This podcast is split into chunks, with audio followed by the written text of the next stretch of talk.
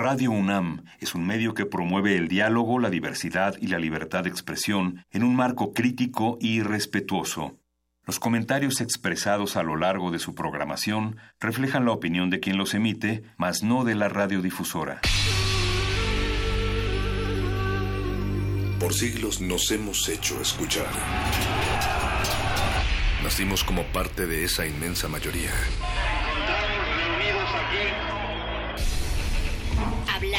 Escuchar. Debatir. Proponer. Cuestionar.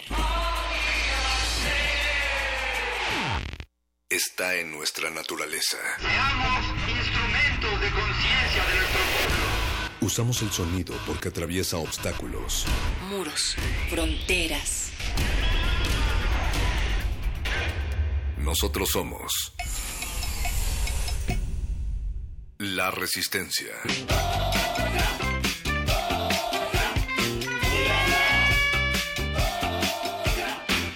Resistencia modulada.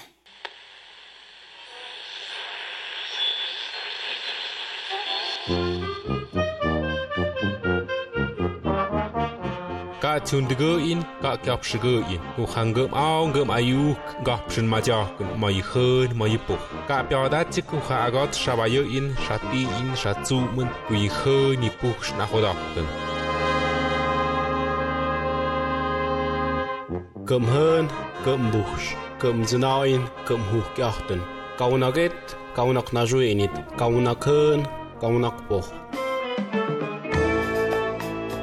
No es delito hablar nuestras lenguas en los medios de comunicación. Ninguna autoridad debe violentar ni censurar el uso de nuestras lenguas en los medios de comunicación.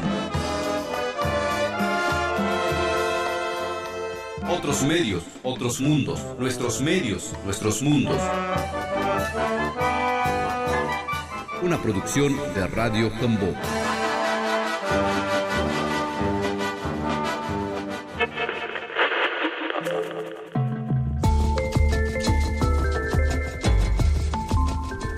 Bienvenidos esta noche a Resistencia Modulada y recibimos los sonidos con mucho gusto de nuestros compañeros de la radio comunitaria Gempoj, esta radio comunitaria ubicada en Tlahuitoltepec, allá en la región Mije, en Oaxaca, en este país México. Y Resistencia Modulada está transmitiendo desde la colonia del Valle, aquí en la Ciudad de México. Este es nuestro espacio físico, pero le servimos a través del 96.1 de frecuencia modulada Radio Universidad y en línea en www.resistencia modulada. Estamos acá los compañeros en esta cabina, del otro lado del cristal, en la operación, el señor Agustín Mulia, desde la colonia Victoria de las Democracias. Está en la continuidad Alba.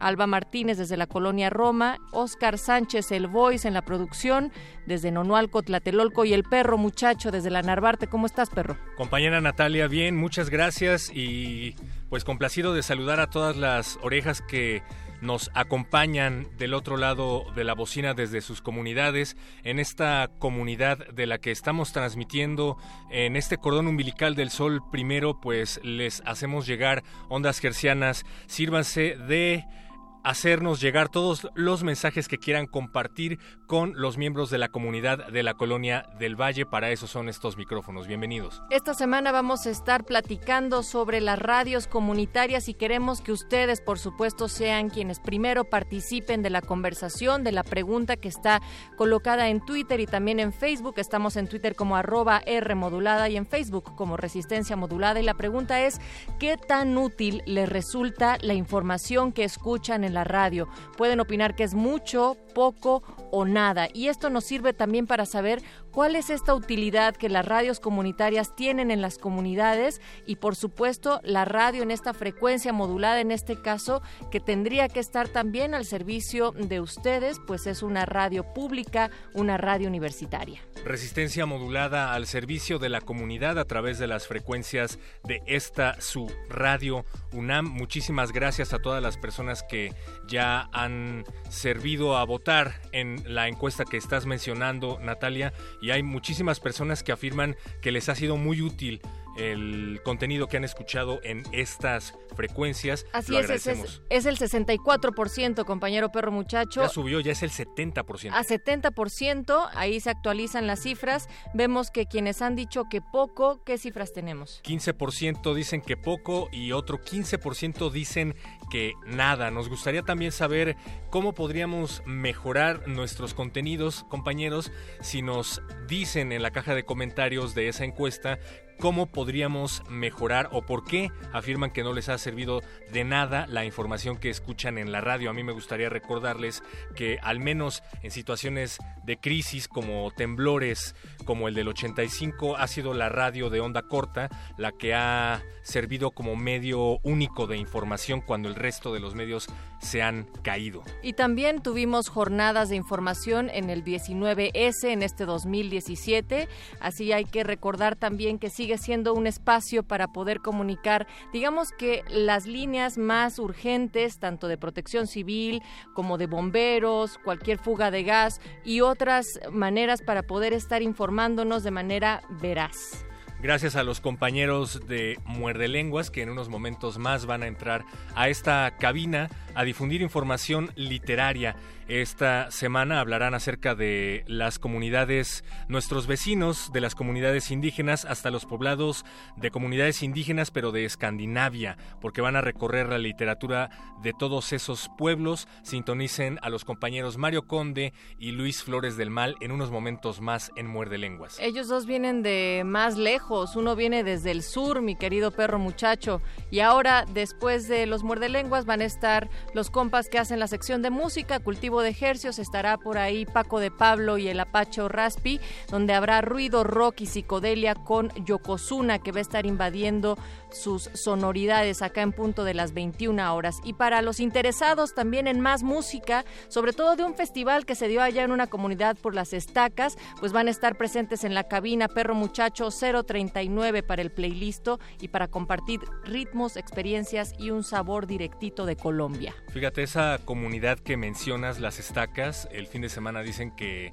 tuvo bastante ajetreo. Yo no he ido hasta allá. Me da un poquito de miedo, la verdad. Dicen que las fiestas de la comunidad se ponen pues muy intensas. Pues así como deberían de ser y que duren varios días. Esa duró desde el viernes, sábado y domingo y nosotros aquí continuamos con la fiesta. Recuerden toda esta semana platicando sobre ello. Opinen, ahí estamos en las redes sociales y para que ustedes entren en esta misma tónica sónica, vámonos a escuchar algo de Huichol Musical Cumbia Napapuni, son oriundos de Santa Catarina Mezquitic, en Jalisco. Son huicholes, música huichol trae raíces musicales que están basadas en una fusión entre la música autóctona y la modernidad del género regional.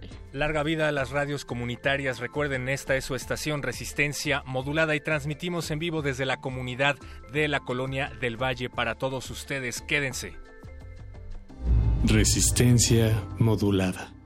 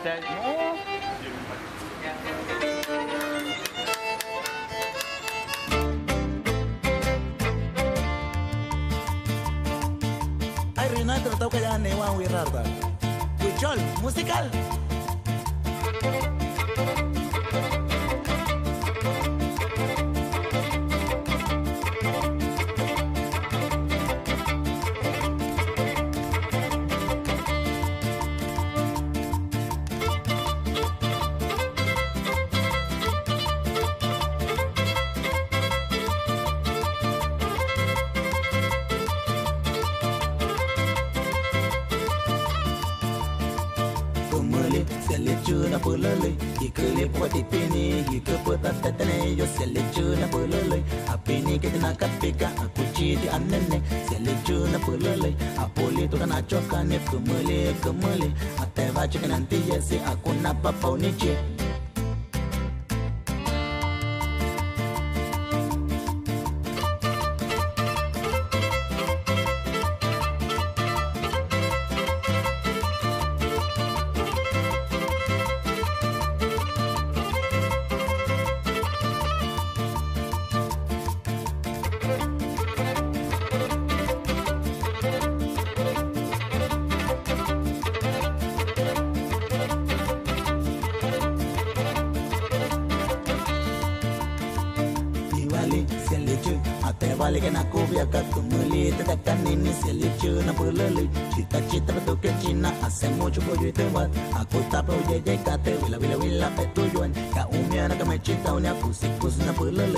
pulele a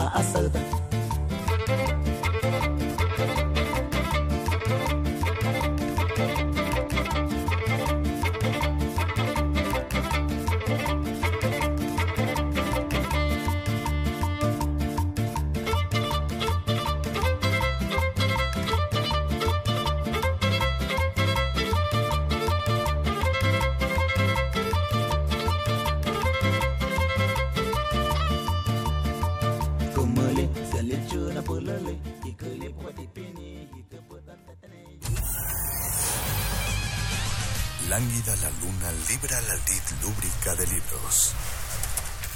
Maleable la mente emula al mutante milenario. Muerde lenguas, letras, libros y galletas.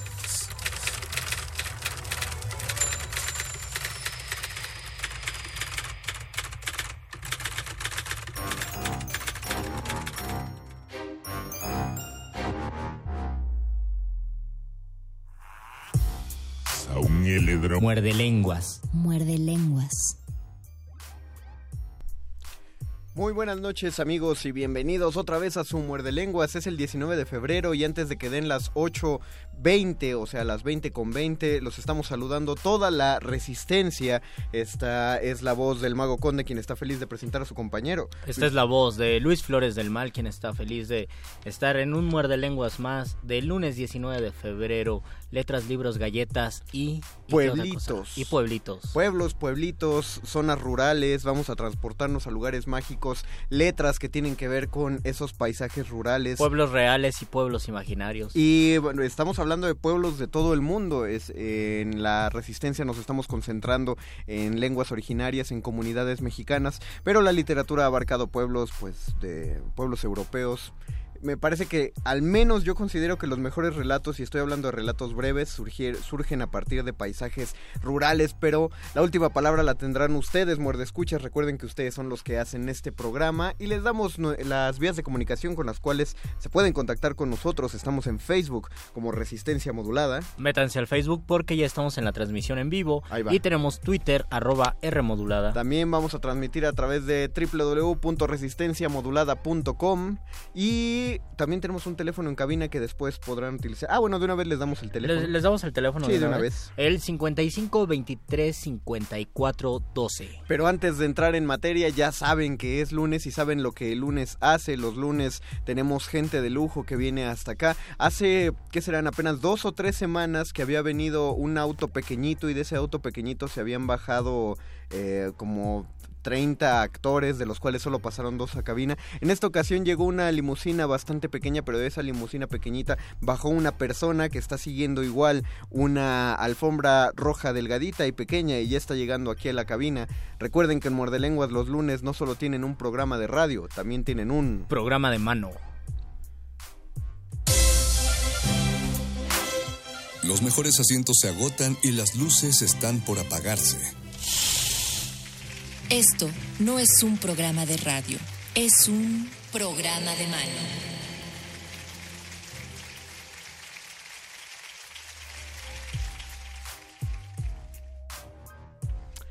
Y ya les damos la bienvenida para que escuchen, como le damos la bienvenida también a Noel Montes de Oca que está en la cabina aquí con nosotros. Bienvenido Noel. Hola, hola, muchas gracias, bienvenidos. Estamos, estamos contentos de tenerte aquí esta noche, sobre todo de que nos vas a hablar de un proyecto, tú vienes representando al Clownoscopio, del cual eres un miembro fundador, productor general, eh, actor, bueno, clown. También Exacto. es, eh, en- es actor. Eh, ¿Qué más haces dentro del Clownoscopio? Pues eh, en la actualidad hago escenografía, eh, iluminación, vestuario y pues con toda la experiencia que tengo, pues más bien estoy produciendo este nuevo montaje que tenemos. Que es Gallo Pinto. Gallo Pinto, exacto. Cuéntanos, ¿de qué va Gallo Pinto? Pues miren, Gallo Pinto, eh, para tengo que remontarme a lo que significa, es un platillo tradicional centroamericano. Ah, ok. Entonces eh, es eh, muy originario de Costa Rica, de Honduras, y entonces todo surge eh, a partir del montaje, porque el, el elenco, el nuevo elenco, son chicos egresados del diplomado del Circo de Mente. Entonces tenemos una mezcla de eh, una chica italiana, un chico del Salvador, de Guatemala y dos mexicanos. Eh, hay una mexicana que es de Guadalajara. Entonces una mezcolanza súper eh, enriquecida y en un sketch justo cuando estaban eh, montando eh, empezaron a montar y a hablar de la comida. Entonces llegaron a la conclusión, así por así decirlo, de que se tenía que llamar Gallo Pinto, era muy originario, muy original y, y entonces el Gallo Pinto es un, es un platillo que es básicamente es frijoles con arroz y en toda Centroamérica lo, lo, lo conocen como con diferentes nombres, en- casamiento, Es en España donde le dicen moros con cristianos. ¿no? también en, en España. El nombre más racista de todos de ese platillo. Sí, sí, claro. Y bueno, eh, nosotros tal cual, frijoles con arroz y, y- y ya, ¿no? De ahí nace Gallo Pinto y es un montaje que tiene la compañía. Eh, fusiona el, lenguaje clown, pero tiene muchas vertientes de artes circenses. Eh, malabarismo, claro que, que- que nos podemos encontrar. Mucha acrobacia, también danza, pero también mezclamos la danza, que hay un poquito de ballet. Hay, eh, el diseño sonoro también es original. Este, entonces ahí en vivo estamos jugando con todo. Ahora sí que el clown, artes circenses y bueno, muchos otros Un- temas. Un espectáculo circense teatral. entonces, Exacto, sí, ¿Y tiene, fusión. tiene alguna línea anecdótica? Sí, claro. Eh, mira, por lo regular el clown eh, es un poco anarquista, subversivo, depende de qué línea lo, lo, lo encontremos. Y la de nosotros es una línea que, que el tema es un poco fuerte, porque no solo entretiene, o sea, el espectador va a entretenerse, pero también va a, a ser sacudido por el tema, porque son chicos que han andado literal ganándose la vida para poder hacer circo, de- son eh, jóvenes, este, 20, abajo de los sí, 30 años, Ujú. y entonces eh, cuentan un poco de su vida dentro de, de- de la historia, va entremezclado con, con las artes circenses Ok. y entonces hay, hay quien ha tenido eh, momentos dentro de, de- del arte, pues se la pasan en la calle, ¿no? O sea, Sí. malabareando, entonces han tenido cosas fuertes y por ejemplo la chica italiana cuenta por dónde ha andado y también cosas muy fuertes, ¿no? El salvadoreño, no se diga, este, cuenta cómo los maras eh, lo- lo- los atacan, vaya. en- a Pero esto, esto hace que la historia, la narrativa sea cruda o también hay un acercamiento lúdico. ¿Y cómo sería si hay un acercamiento lúdico? Sí, claro, va, va entremezclado, no te lo esperas como espectador. Oh, o sea, empieza con una fiesta sorpresa y empiezan a jugar y poco a poco te van como que soltando ahí momentos en los que te empiezan a conmover, pero el final es el que ya te atrapa. También hablan un poco de la comida, este y de dónde surge este nombre, ¿no? De Gallo Pinto. Pero te das cuenta que es, que es eh, mañoso y un genio del marketing Noel porque nos dice el final es, Ujú. es, es tronador, pero obviamente no nos va a contar el final porque es... No, Eh, eso es un spoiler. Tendría que ir a ver, tendrían que ir a verlo porque ahorita suena eh, el tema, pero la verdad es que cuando lo vean con No, tengo, tengo la impresión de una cosa que me fascina de estas historias y, y estos proyectos que giran alrededor del circo es que sí te transmiten esa... eh, ¿Cómo decirlo? Ese estilo de vida de los artistas circenses que se hereda. Antes, pues viajaban todos en la misma caravana, ¿no? Compartían, se volvían una familia. Ahora ya son pocos los que viajan en esa misma caravana, pero siguen teniendo un mismo estilo de vida, un, tanto, este, pues anárquico. No, no sé si decirle caótico, porque no es precisamente que uno no tenga planeado lo que va a hacer, sino que uno fluye con las circunstancias, con lo que se le van presentando. Sí, claro, son viajeros sobre todo y como dices, no dentro del anarquismo, pero sí dentro de su rebeldía de decir, esto es lo que quiero hacer y la forma en la que lo puedo hacer eh, es entrenándome, ¿no? Ellos entrenan, Ujú. entrenan diario, eh, se la pasan perfeccionando su técnica y bien lo mencionas, eh, eh, a nosotros esta generación es eh, bastante generosa porque nos ha permitido entrar a ese mundo tan mágico como es el teatro, el clown, cualquier eh, arte y arte circense, de, con un acercamiento pues ahora sí que autodidacta. En la, eh, anteriormente pues eran familias y si no perteneces a esa familia, este, estabas fuera, ¿no? Del movimiento artístico. Y ahora sí, ¿no? Ahora, eh, por ejemplo, el Circo de Mente, de donde ellos salen, eh, egresados, eh, que este año se convierte en licenciatura, cabe mencionar, Ah, ah, por parte de la SEP, ya reconocido y con diploma y todo. qué padre. Este, eh, pues entonces es muy formativo, no es tanto de, de, de funciones o comercial, este, incluso está apoyado por el Fonca y es súper accesible. Ahí estrenamos nosotros el pasado 11 de febrero. eh, 10, el 10 de sábado 10 de febrero. y súper, súper eh, padrísimo, ¿no? El, el estreno y, este, y ¿Qué la tal- acogida. ¿Qué tal la respuesta del público? Pues lleno, le caben 200 personas Oh. y estuvo a- a- lleno, lleno. O sea, Circo de Mente se volvió demente. Claro, sí tiene mucha convocatoria de público local y es un fenómeno muy, muy padre. Pero esta temporada va a ser en el Foro Contigo América. Exacto, empezamos el domingo 4 de marzo a las 6 de la tarde y bueno, también está apoyado por el FONCA este, este foro y, y el acceso es libre, nada más hay un donativo que, que, pues que se pide, ¿no? Para que podamos comer y podamos repartir ahí un poco de... O sea, eh, esto sí nos gustaría marcarlo y, re- y recordarlo. No hay un no hay un precio específico. Es hasta un chiste de los Simpson que luego les contaremos, donde uno dice, eh, ustedes, lo- los artistas esperan que uno llegue a pagarles, pues claro que esperan. Así que si van, pues traten de ser generosos dentro de sus posibilidades. También eh, si quieren verlos, pero no no tienen un billete de tan alta denominación, bueno, eh, cualquier cosa se apreciará, pero si pueden apoyarlos, ¿cuánta gente está en escena? En- Hay seis chicos en escena, eh, director, eh, también hay la chica de audio que es ingeniera, iluminación, este y todo un equipo de diseñadores que, que hemos eh, pues llamado, que siempre han estado a la- a- con la compañía y han ilustrado. Tenemos eh, hemos encontrado un, un camino que Clownoscopio eh, no es teatro o clown, sino humor y arte vario. Porque vamos desde eh, la música, la cuidamos bien, la danza eh, y todo una campaña gráfica digital que ustedes la pueden ver en nuestras redes en Clownoscopio. Ya salió y va a estar saliendo constantemente todo este año. Ahí está, entonces eh, ronda o supera las 10 personas y usted cuando esté dejando su cooperación sabrá que está apoyando esas más de 10 personas, entonces procuremos ser generosos, es la mejor manera eh, en la que podemos apoyar el arte y recuerden que apoyar el arte es una de las de los actos de resistencia más fuertes que podemos hacer. Entonces, si vamos a ver Gallo Pinto, eh, nos comentabas eh, en el Foro Contigo América es el van a ser los primeros dos domingos de marzo. 4 Es de el- marzo y 11 de marzo. o menos. Exactamente, esas funciones son a las 6 de la tarde, a las 18 horas. Exacto. ¿En dónde queda el foro? El Foro Contigo América, la calle... En la calle es Arizona, el número es 156. Y el Metrobús que queda más cerca es Poliforum. Poliforum. Exacto. Y el metro más cerca es San Pedro de los Pinos. Ah, claro.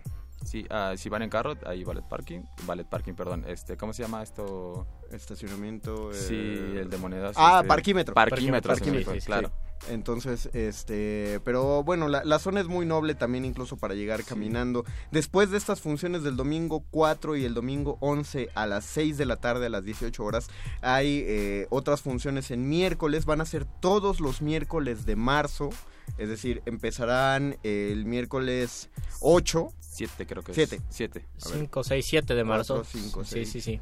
7 de marzo. Ok, sí, y, y van a ser todos los miércoles de marzo y de abril. Exacto. A las 8 de la noche. Exacto, sí. Igual en el Foro Contigo América. Sí, si gustan, eh, en la página de Clownoscopio, en la fanpage, eh, pueden ir haciendo sus reservaciones. Ah, porque es cupo limitado para 50 personas y de repente, si no apartan su lugar, llegan y, y no es seguro que entren porque... Ahí está, que no, que no, que no se queden como el chinito nada más milando la ¿Cuál puerta es, del ¿cuál es la fanpage? Clownoscopio. Clownoscopio, así como suena. Exacto, Clownoscopio. También tenemos Instagram y ahí nos pueden seguir. Ok, ahorita lo sigo, siempre me paso siguiendo a todos los que Ah, vienen por acá.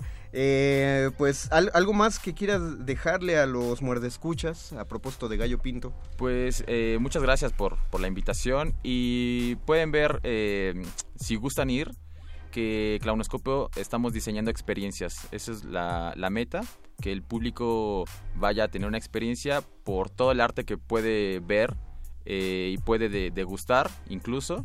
Eh, a los que vayan en el estreno va a haber una pequeña degustación de gallo pinto, que es eh, Ah, es cierto. degustación gourmet. De- eh, que- sí quería preguntar eso, porque esa experiencia la tuvieron en Circo de Mente, en Claro. la función del 10 de febrero. Sí, fue un laboratorio que como era mucha gente, y bueno, eh, la hicimos con invitados VIP y con la prensa.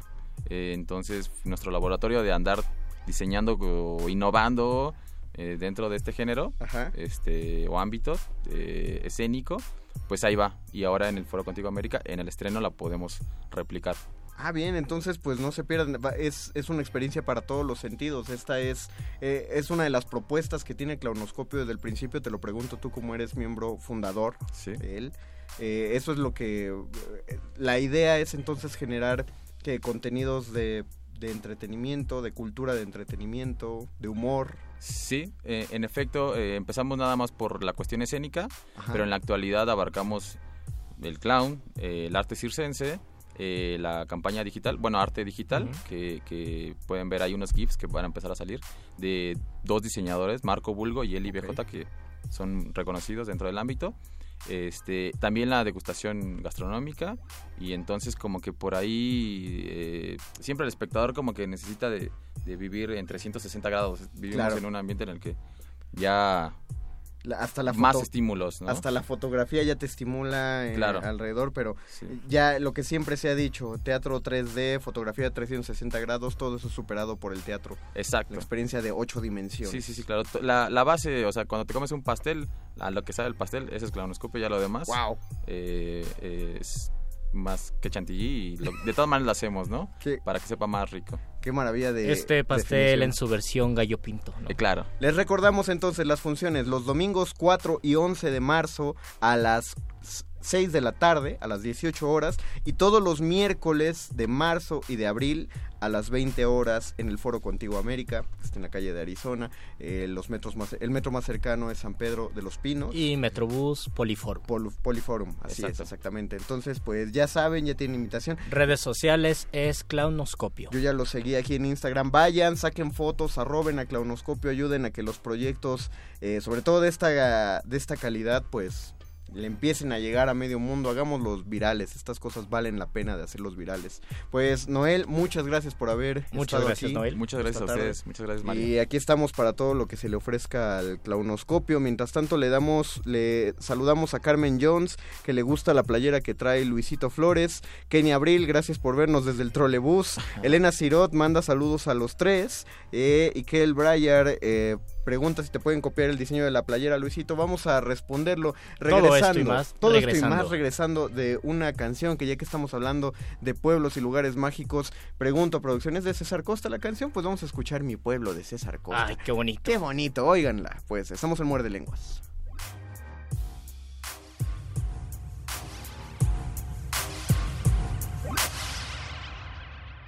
Muerde, muerde, muerde. Muerde lenguas.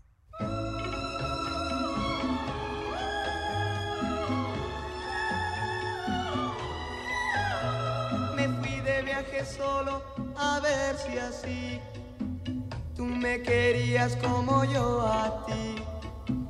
Pero al llegar al pueblo en que nací, al solo verlo me sentí feliz. Toda la gente me empezó a mirar cuando al bajar me comencé a cantar. Hoy a lo lejos las aves silbar el sol de pronto veía brillar. Oh, qué alegría la que sentía con todo el pueblo. Feliz veía. Y así la música siguió y siguió toda la noche hasta que amaneció con gran dolor en mi corazón. Me despedí con esta canción que dice así, ya, ya, ya, ya, ya, ya, ya, ya, ya, ya, ya, ya, ya, ya, ya, ya.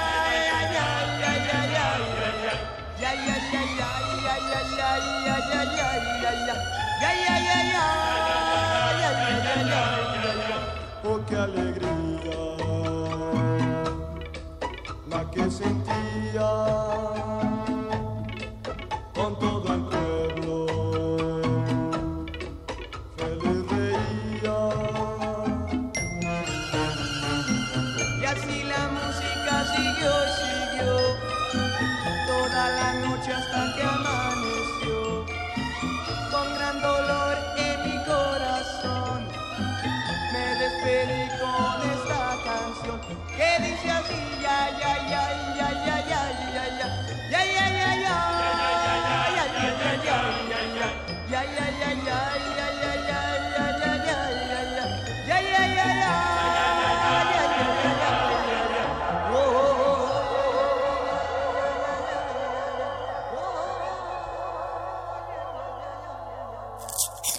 Muerde lenguas. Muerde lenguas. Muerde lenguas.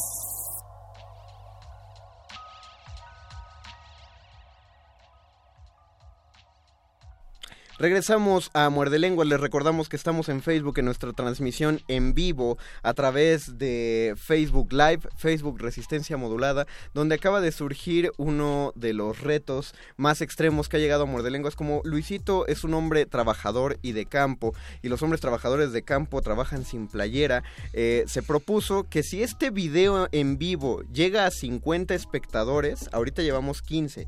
Si llegamos a 50 espectadores, Luisito va a cumplir la petición de Carmen Jones y se va a quitar la playera. Lo curioso es que yo no decidí nada, yo no quise nada. Pero es, pero es por la audiencia, Luisito. Es algo que, Es por la que surgió de del pueblo y de Mario Conde y yo en ningún momento dije, sí, me Mira, quito la playera. Mira, estoy siendo justo porque Elena Cirot dice que estas dinámicas hagamos con tiempo para spamear. Tienen 23 minutos. Igual y no se cumple, Oh, así que relájate, pero si Diablos, se cumple, muy nervioso, qué maravilla, no romperemos el récord. Eh, Giovanna Lorenzana, gracias queridos, eh, a la capilla en Coyoacán. Sí, sí, eh, lo ubicamos, nos escribieron en Facebook Live acerca de cómo agendar eh, obras de teatro. Lo abrimos a la, a la comunidad, si tienen alguna temporada en puerta, traten de comunicarse con tiempo al Facebook de Resistencia Modulada para que podamos nosotros eh, agendarlo. Les digo con tiempo porque de una semana a otra generalmente ya tenemos eh, apalabrados a los invitados. Eh, con más tiempo podemos, es más fácil que les demos una... eh, pues, pues un espacio, ya son, ya somos 20, no Kenia, son 20 espectadores. Lo 20 veo espectadores. Yo, es, vamos a hablar acerca de literatura de pueblos y pueblitos mágicos, literatura rural. Literatura que surge de las comunidades rurales y literatura que se refiere a las comunidades rurales. Y hablamos de comunidades rurales en general, porque los primeros ejemplos que a mí me vienen son, por ejemplo, de relatos de misterio y relatos de, de terror, eh, la mayoría de ellos decimonónicos que se refieren a creencias de pueblos eh, europeos. Eh, recordemos, por ejemplo, toda la literatura de los hermanos Grimm, si bien ellos la recogieron de zonas rurales. Y pero también la literatura germanas. medieval. Los literatura romances medieval. medievales siempre ocurren en feudos, que sería un equivalente al pueblo con toda Claro. la carga imaginativa, porque entre un feudo y otro las distancias en ese tiempo eran complicadas y eran complejas y entonces surgía la imaginación para saber qué era lo que estaba ocurriendo allí. Pues ahí tenemos también la, la literatura la literatura pastoril, pero tiene otro nombre. Los- La poesía bucólica. La poe- bucólico, claro. O la literatura bucólica. Que, y, y se le llama bucólico porque generalmente eran esos tristes lamentares de pastores que filosofaban básicamente acerca de los temas que... Es curioso, los, los escritores ponían en ellos los temas del vulgo, llamemos los temas más simples, pero a la vez eran los más complejos. Muchos de, mu- mucho de la literatura bucólica trataba temas como el amor y, trataban de definirlo, los, los problemas, problemas como la pobreza, problemas sociales básicos. Y tal vez de esta literatura, tanto de la bucólica como de los romances o de la literatura en general, tenemos que mirar más atrás y pensar que tal vez la literatura surgió en principio de las comunidades rurales, porque ahí es donde se gesta la, un pensamiento, una, una perspectiva literaria y creo que toda la gran poesía épica siempre sale de una comunidad rural, porque también pensemos que la cuestión de la ciudad o de las grandes ciudades es un es un concepto más o menos nuevo porque las ciudades antiguas pues eran ciudades muy pequeñas. Ah, claro. eh, no, no trato de disentir, sino de, eh, no sé, hacer una, una pregunta al respecto. Pero si hablamos de, de orígenes de literatura como, como en Grecia, por ejemplo. Los orígenes de la llega- literatura occidental. Ajá, los orígenes de la literatura occidental. eh, por ejemplo, la mayoría de, hasta donde sabemos, la mayoría de los poetas eh, líricos, dramáticos que daban a conocer la obra venían de familias acomodadas y familias acomodadas dentro de las polis. Eh, pero siguiendo la, la línea que tú marcabas, por ejemplo, los géneros sí se marca mucho dónde surgen. En las ciudades griegas, en, principalmente en Atenas, surge la tragedia, ¿no? Y les encanta, y, a partir de ahí creo que se quedó el asunto en, en la vida, en el universo, que los temas serios, los temas trágicos eran generados en las grandes ciudades, Y en los hace, cosmopolitas. hace un par de años, tal vez, ya podemos hablar de años en el Muerde Lenguas. Sí, qué padre. En, tal vez hace unos dos años tuvimos un Muerde Lenguas donde hablábamos de dejarlo todo, mandar todo al Ah, carajo claro. y escaparnos a vivir al campo.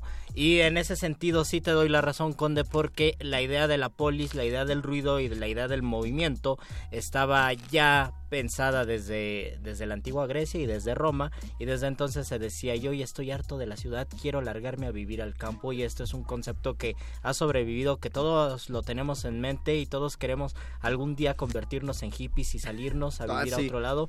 Eh, es la idea del Beatus Ile, eh, bendito aquel, bendito aquel que se larga a vivir al campo porque la ciudad es algo muy feo. Pero, siguiendo una línea en lo que tienes mucha razón, es que eh, la- como la tragedia se, se enlaza con las urbes, la comedia surgió en terrenos rurales. Eh, el género cómico dentro de la literatura dramática surge con unas fiestas llamadas faloforias, Oh. que eran, como suenan, fiestas de falos, donde la gente caminaba con unos dildos enormes eh, que los fabricaban con lo que tuvieran y jugaban a aventárselos y, y hacerse bromas con ellos. Entonces, este asunto fársico, grotesco, Más o menos como en las bodas y 15 años donde te dan un globo en forma Ándale. de falo y todo el mundo Ándale, exactamente. Todo el mundo te pega, pero ajá. nadie está pensando que es un falo. Bueno, ahí sí pensaban que eran falos y lo sabían. Y de eh, esas, eso se empezó a volver más organizado y cuando las faloforias se organizaron surge la comedia. Y, y si lo va, veam- vamos viendo en la historia de la literatura, todo lo que se ubica en la ciudad, como ya lo mencionaste, es como más, más serio, ¿no? El arte sacro y el profano. Lo sacro se ubicaba más en ciudades y lo profano, como dijiste, lo llevaban más los poetas, eh, lo- los juglares. los Incluso, incluso el término rústico sale de, de lo rural, sale del campo y el contrapunto de la ciudad es que la ciudad es lo pensado, lo refinado, muchos siglos después lo aristocrático, mientras que lo rústico es algo que no está bien terminado, que no está bien hecho para el gusto de las ciudades, pero que también tiene un contenido un contenido artístico importante y muchas de las de, de las tradiciones, pues es lo que te digo, nacen, del, nacen de los pueblos, dice un poeta brasileño Haroldo de Campos, que el pueblo es el inventalenguas. Todo lo que en algún momento se nos hace refinado de buen gusto tuvo que nacer del pueblo y lo, lo veo, por ejemplo, en la comida, la pizza, el sushi, el chop suey. Primero fueron comidas rústicas y ahora son pueden ser comidas refinadas. Ah, claro que, que, eh, es como... Bueno, cuando lo ves en tu propio país es más gracioso, ¿no? Porque hay... ¿Cuánto cuesta un taco de canasta? ¿O cuánto cuestan los tacos de Tres canasta? pesitos a lo mucho. Tres pesos a lo muy... Cuatro. o te dan tres por diez pesos ahora, me todavía, parece, en la sí. facultad. Sin embargo, hay locales de tacos de canasta gourmet. Y son Por ejemplo. tacos de ternera, ¿no? Y es muy gracioso porque es como cuando vuelves lo rústico, eh, elitista, ¿no? O- o, o- o demasiado urbano. Tenemos ya comentarios en redes sociales. Escribe Carmen Jones y hace una pregunta. ¿Sueño de una noche de verano contará? como ¿Sueño contará como algo rústico? Bueno, no, como algo del campo, del pueblo. Yo siento que no, eh, Carmen Jones te diré, no cuenta como algo del pueblo, porque más que algo del pueblo, cuenta eh, como algo más natural. Es- es de- hablo de natural naturaleza, eh, bosque. reco- Estos personajes, los que naufragan, finalmente eh, estaban no en posiciones extremadamente privilegiadas, pero sí tenían cierto acomodo. Las personas con las que conviven, que son la- los duendes, los que entrarían serían quizá los cómodos, los, los cómicos eh, de Sueño de una noche de verano, pero no ahondan en el tema acerca de, de lo, de lo rural o, de- o del pueblo. Yo lo ubicaría más como algo que, don- que se centra en, en este pues en bosque, pues a, a mi parecer, si, si tienes otra eh, otra idea, pues nos puedes As- yo, yo pensaría que el Quijote sí sería algo del pueblo, porque Claro. Don Quijote y Sancho Panza lo que hacen es cabalgar y desplazarse de un lugar a otro de España y siempre van a comunidades rurales, incluso van a una boda. Y de hecho, en, en un pueblo, donde, bueno, en una boda donde en un bosque. mantean a, a Y, a- Sancho. y antes se quedan en la posada donde mantean a Sancho. Y, y todo y, y todos los personajes con los que conviven son personajes rurales. Por ejemplo, Ikel Brayard nos comenta, Platero y yo cuenta toda la, la historia. Me imagino que sí, más eh, tanto la historia como el lenguaje de la historia. Claro. Es, es totalmente, es el ejemplo que, que buscamos, Brian. Eh, Kenny Abril dice, yo viví en el campo, pues compártenos qué ¿En lecturas... qué campo viviste? ¿En qué campo viviste y qué lecturas te remiten al campo donde viviste, Kenia? Omar Gea, Horacio Quiroga y sus Oh, cuentos. por supuesto. Muchísimos y, y- y unos de los mejores están ubicados en comunidades eh, alejadas de la ciudad. El de ese que tú siempre sabes el nombre y yo no, el de la... ¿A la deriva?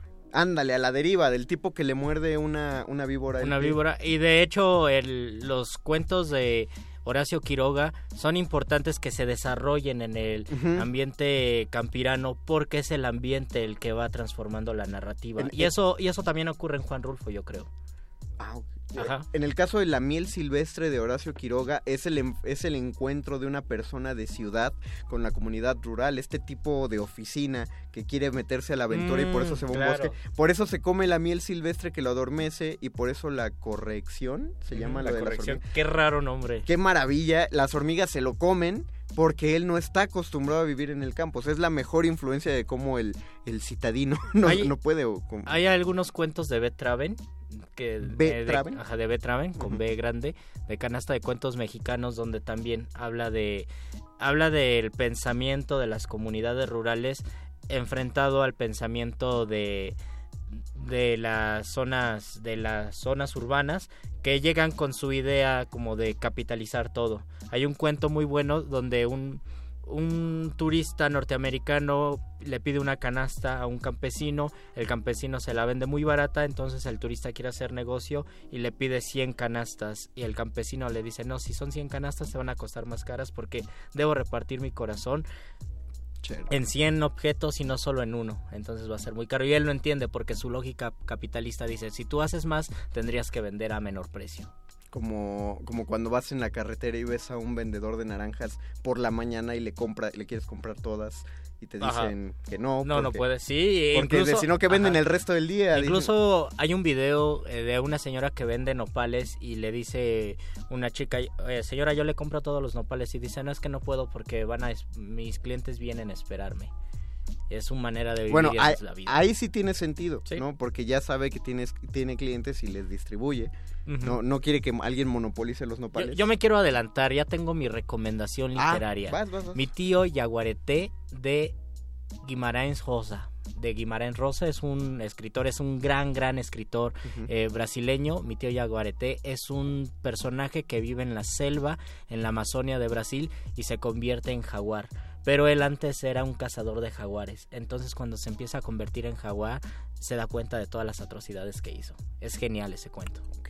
Eh, Mario Heaven nos comenta en Facebook, ya vine solo para ver a Luisito sin playera, dice, faltan todavía 26 eh, espectadores en el video. Estoy nervioso, no estoy Ah, fluyendo son- bien. Son no- 11 personas. Se me olvidan los nombres. Carlos Iván Arista dice, ¿cuándo vuelves algo tradicional en cuando vuelves algo tradicional en comercial? El más claro ejemplo será la comida. Ah, lo que tú ya lo comentaste al principio. Eh, Carmen Jones, Pedro Páramo, Pedro Páramo definitivamente. Eh, la obra de Rulfo, yo creo. Toda la obra de Rulfo. Salvo un cuento donde llegan a la Ciudad de México. Sí, pues sí que el Brian vuelve a comentar el llano en llamas. Y yo aún mantendría ese cuento justamente porque llegan y sigue siendo el encuentro de... El encuentro del campo ante la ciudad. Porque el, el- la, la gente de campo es cómo se enfrenta a ese monstruo nuevo eh, de, la, de la urbe. Sigue siendo una visión desde el punto de vista pueblo. Eh, dice Fellini Mastrolani Borges, los senderos que se bifurcan. El jardín de senderos que se bifurcan. No recuerdo en qué ambiente está situado el cuento de Borges, aunque Borges sí tiene cuentos muy campiranos. Hay un cuento donde recrea la, la historia de... No, no recrea, más bien copia una de la temática de terror de Lovecraft y él habla Wow. de un estudiante que se encuentra con un extraterrestre y parece que también es un ambiente campirano en Estados Unidos. Hay otro cuento que se llama El Sur, que es una reescritura del Martín Fierro, donde también aparece el, el campo, las pampas argentinas. Y pues ya que menciono al Martín Fierro, el Martín Fierro es uno de los grandes ejemplos, ¿no? La poesía gauchesca. Nos pide Oscar Reyes que si puedes repetir el cuento del cazador de jaguares. Ah, el nombre del mi cuento. tío Yaguareté, mi tío Jaguareté, de Juan Joao Guimaraes Rosa. Joao Guimaraes Rosa.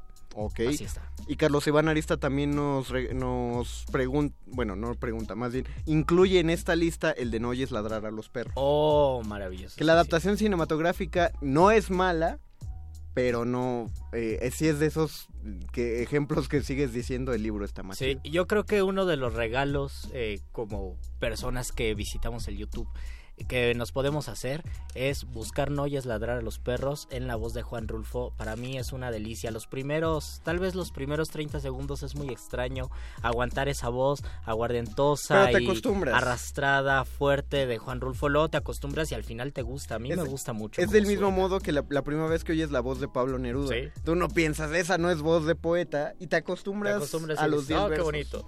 Eh, Kenny Abril, 100 años de soledad, yo creo que eso es lo que le remite, por supuesto. Deberíamos escuchar algo de 100 años de soledad. Deberíamos escuchar algo, eh, pues igual y lo ponemos al final. Es Sí, que ya, lo ponemos ya- al final. ya estamos muy... Estamos muy cerca del final. Eh, vamos a pasar a nuestro momento apoteósico del programa, la sección favorita de todos. La hora de la iluminación con el doctor Arqueles.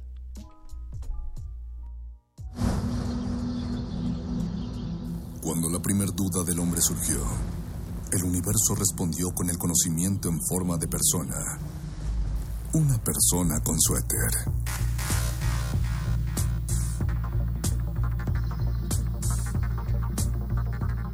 Es la hora de la iluminación con el doctor Arqueles.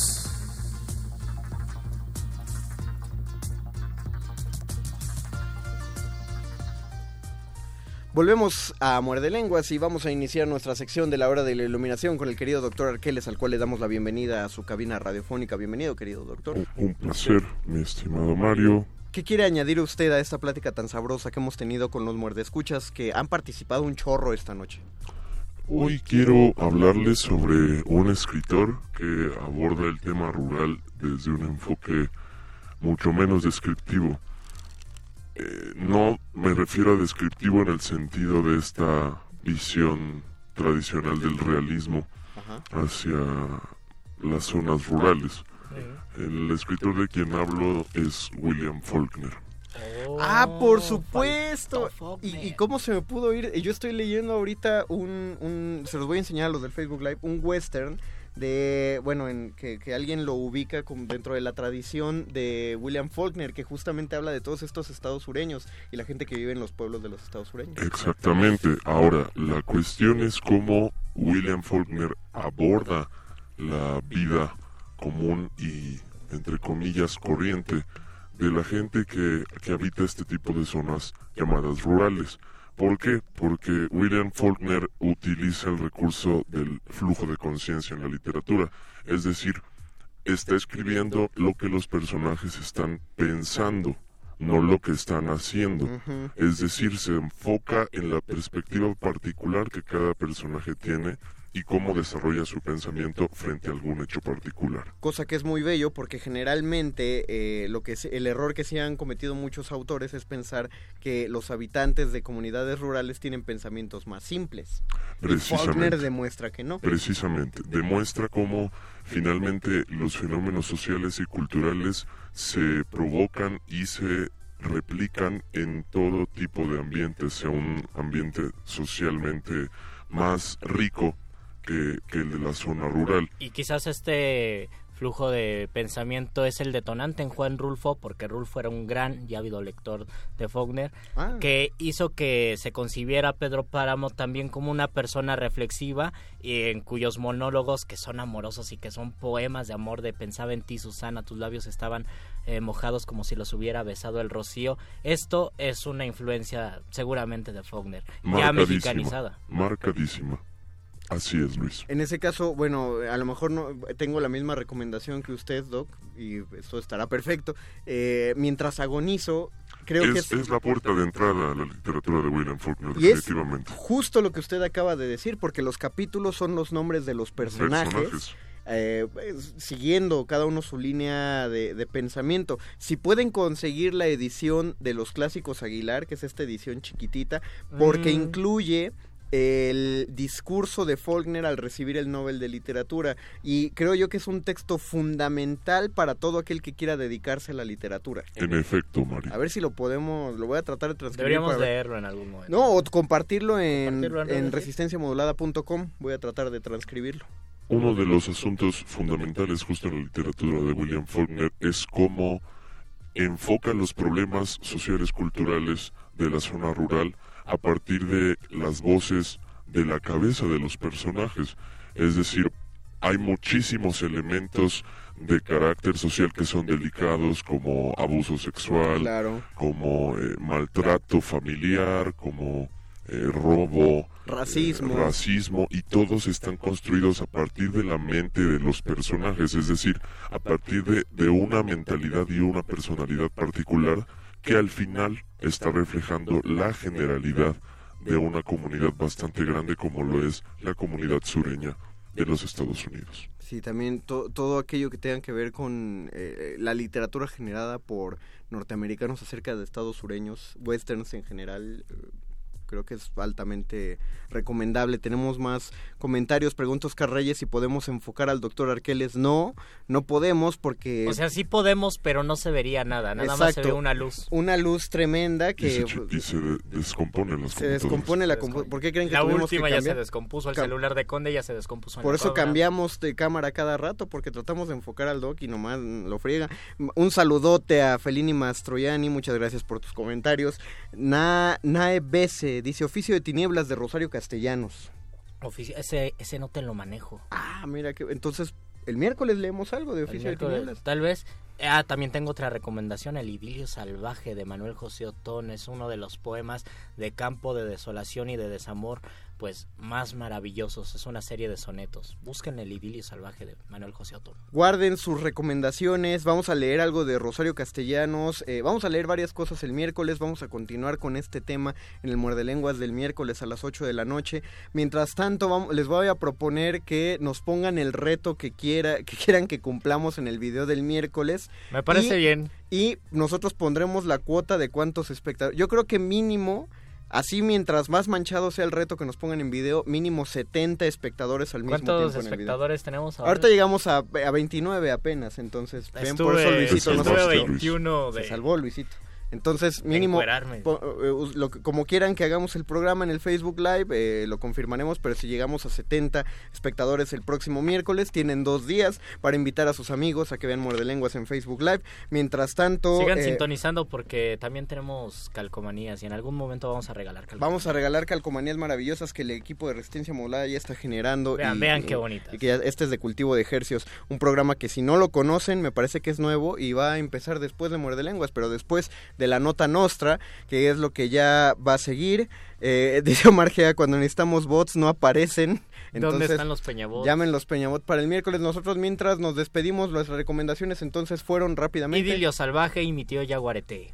Fueron Mientras agonizo de William Faulkner. Y yo recomiendo esta novela que no le he acabado de leer, pero si ustedes la encuentran por ahí, de verdad traten de leerla. El banquete celestial de Donald Ray Pollock habla totalmente de lo que dijimos. Gracias, don Agustín Muli, en la operación técnica. Muchas gracias, La Luluy en la producción. Gracias, Alba Martínez, en continuidad. Gracias, Paco de Pablo en los bots. Los dejamos con la nota nuestra. Después viene Cultivo de Ejercicios. No se desconecten. Esto fue Mer de Lengua. Se despiden de estos micrófonos. Luis Flores del Mal. El Mago Conde. y el doctor Arqueles. Sigan resistiendo, comunidad universitaria.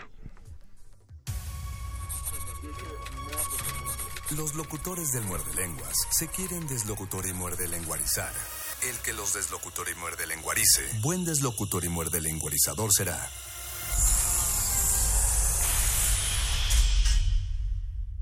Resistencia modulada. Una comisión periodística. Tienes que quedarte. Se apresuraron a proteger a la hermana. Vi que Dorotea cambiaba de color una o dos veces. Una comisión periodística. Tienes que quedarte entre nosotros. No llevaba letras en el lomo y nadie podía decir el título de la obra. Tu esfuerzo ya se tradujo en palabras. Ahora mereces algunos lectores. Concurso Ediciones Digitales, punto de partida 2018. Envía tu libro y participa por 7 mil pesos y una publicación digital para la plataforma electrónica de libros UNAM. Recepción de trabajos del 6 de noviembre de 2017 al 28 de febrero de 2018. Consulta las bases completas en www.literatura.unam.mx. Para llegar al punto final, primero necesitas un punto de partida. Radio UNAM, Experiencia Sonora. El día de la elección, en las casillas nos acompañan representantes de todos los partidos. De candidatos independientes y observadores electorales nacionales e internacionales acreditados. Al cerrar la casilla contamos los votos y anotamos el resultado en las actas. Como presidenta de casilla entrego el paquete electoral y el INE publica los resultados en internet para que los vayamos conociendo. Esto es el PREP. Para el caso de presidente y gobernadores, el INE hace el conteo rápido. Una muestra estadística de los resultados anotados en las actas para conocer lo más pronto posible las tendencias de las elecciones. INE. El Tribunal Electoral del Estado de México resuelve con justicia y celeridad las controversias jurídicas derivadas del proceso electoral. La y los magistrados garantizamos tus derechos político-electorales, conforme a los principios de certeza, imparcialidad, objetividad, legalidad y probidad. Y resolvemos de forma pronta y expedita los medios de impugnación con la emisión de sentencias.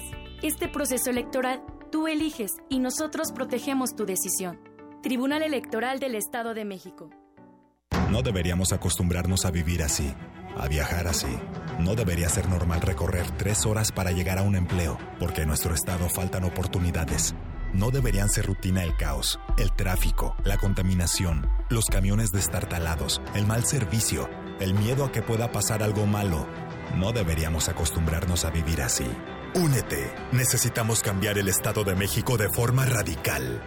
En México hay otra vía. Una vía radical. La revista de la universidad en radio.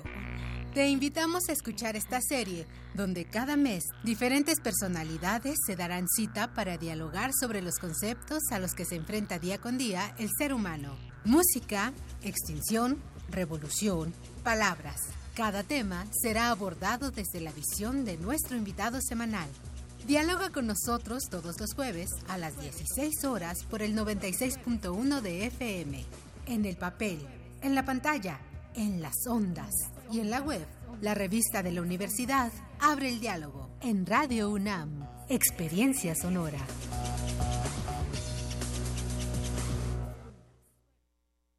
En nuestro país, el incremento de embarazos a temprana edad va en aumento.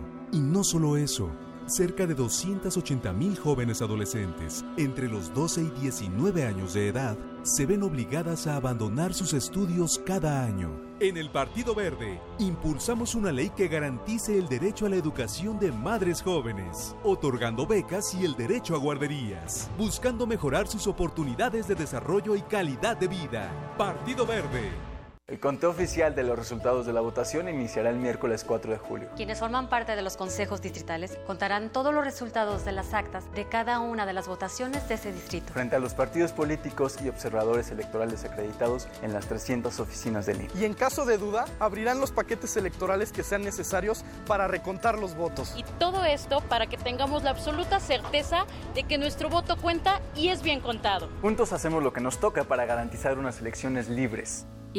El Tribunal Electoral de la Ciudad de México trabaja antes, durante y después de una elección, porque además de defender tu voto, te atiende si no se respetan tus derechos político-electorales. Imparte justicia cuando existen inconformidades en elecciones internas de partidos políticos, comités ciudadanos y consejos de los pueblos. Además resuelve controversias en elecciones de autoridades en la Ciudad de México y en consultas ciudadanas. Tribunal Electoral de la Ciudad de México. De principio a fin, justicia en tu elección.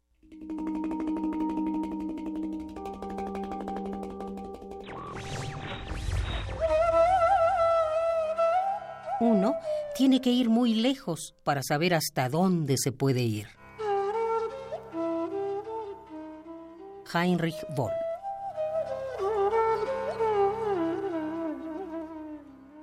Radio UNAM Resistencia modulada. Interrumpimos lo que sea que esté haciendo para traerle este corte informativo. La, nota nostra. El último lugar para informarte.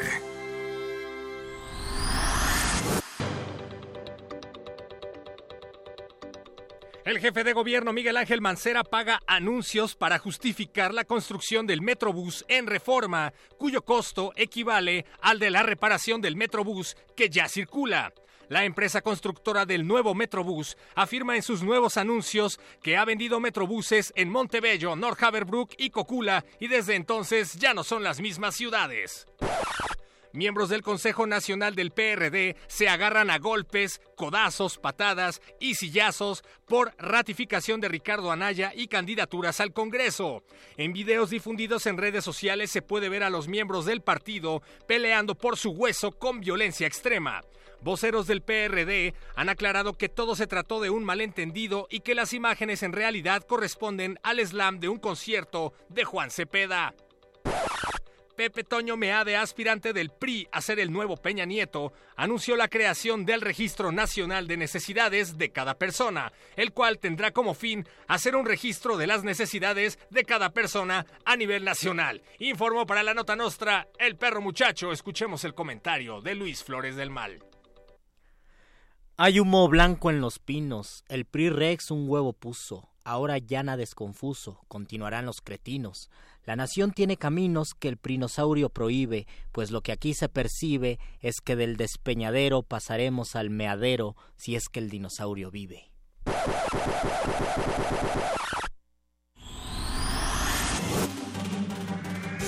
Estas fueron las últimas noticias que debiste recibir. Puedes continuar con tus actividades cotidianas. La nota, nota, nostra. La nota nostra.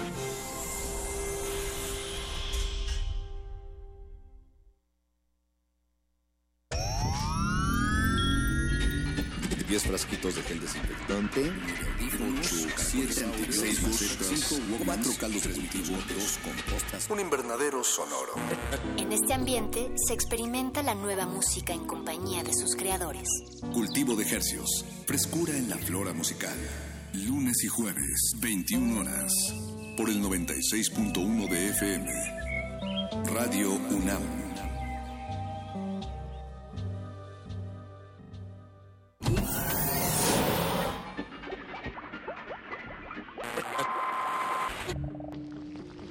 Entre los brotes culturales silvestres y la hidroponía acusmática se encuentran las conversaciones cantadas. Estudiamos el milagro de la música libre en el aire. Cultivo de hercios. Frescura en la flora musical.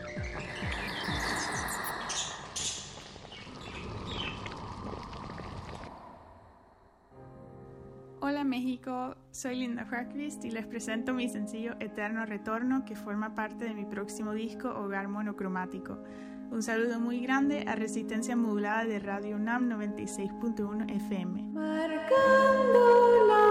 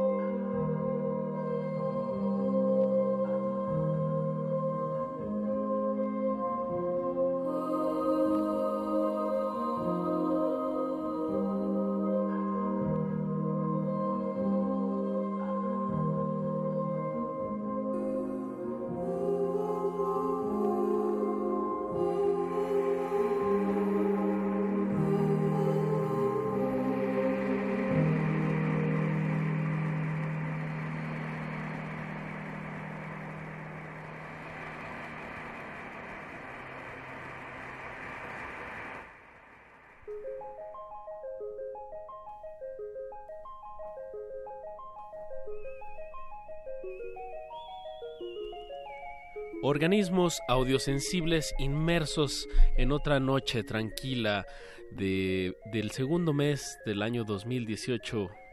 Bienvenidos a otra emisión de Cultivo de Ejercios. El peligroso laboratorio musical de resistencia modulada donde transmitim- transmitimos y germinamos las más frescas sonoridades musicales que hacemos llegar hasta sus oídos. Por el 96.1 de FM.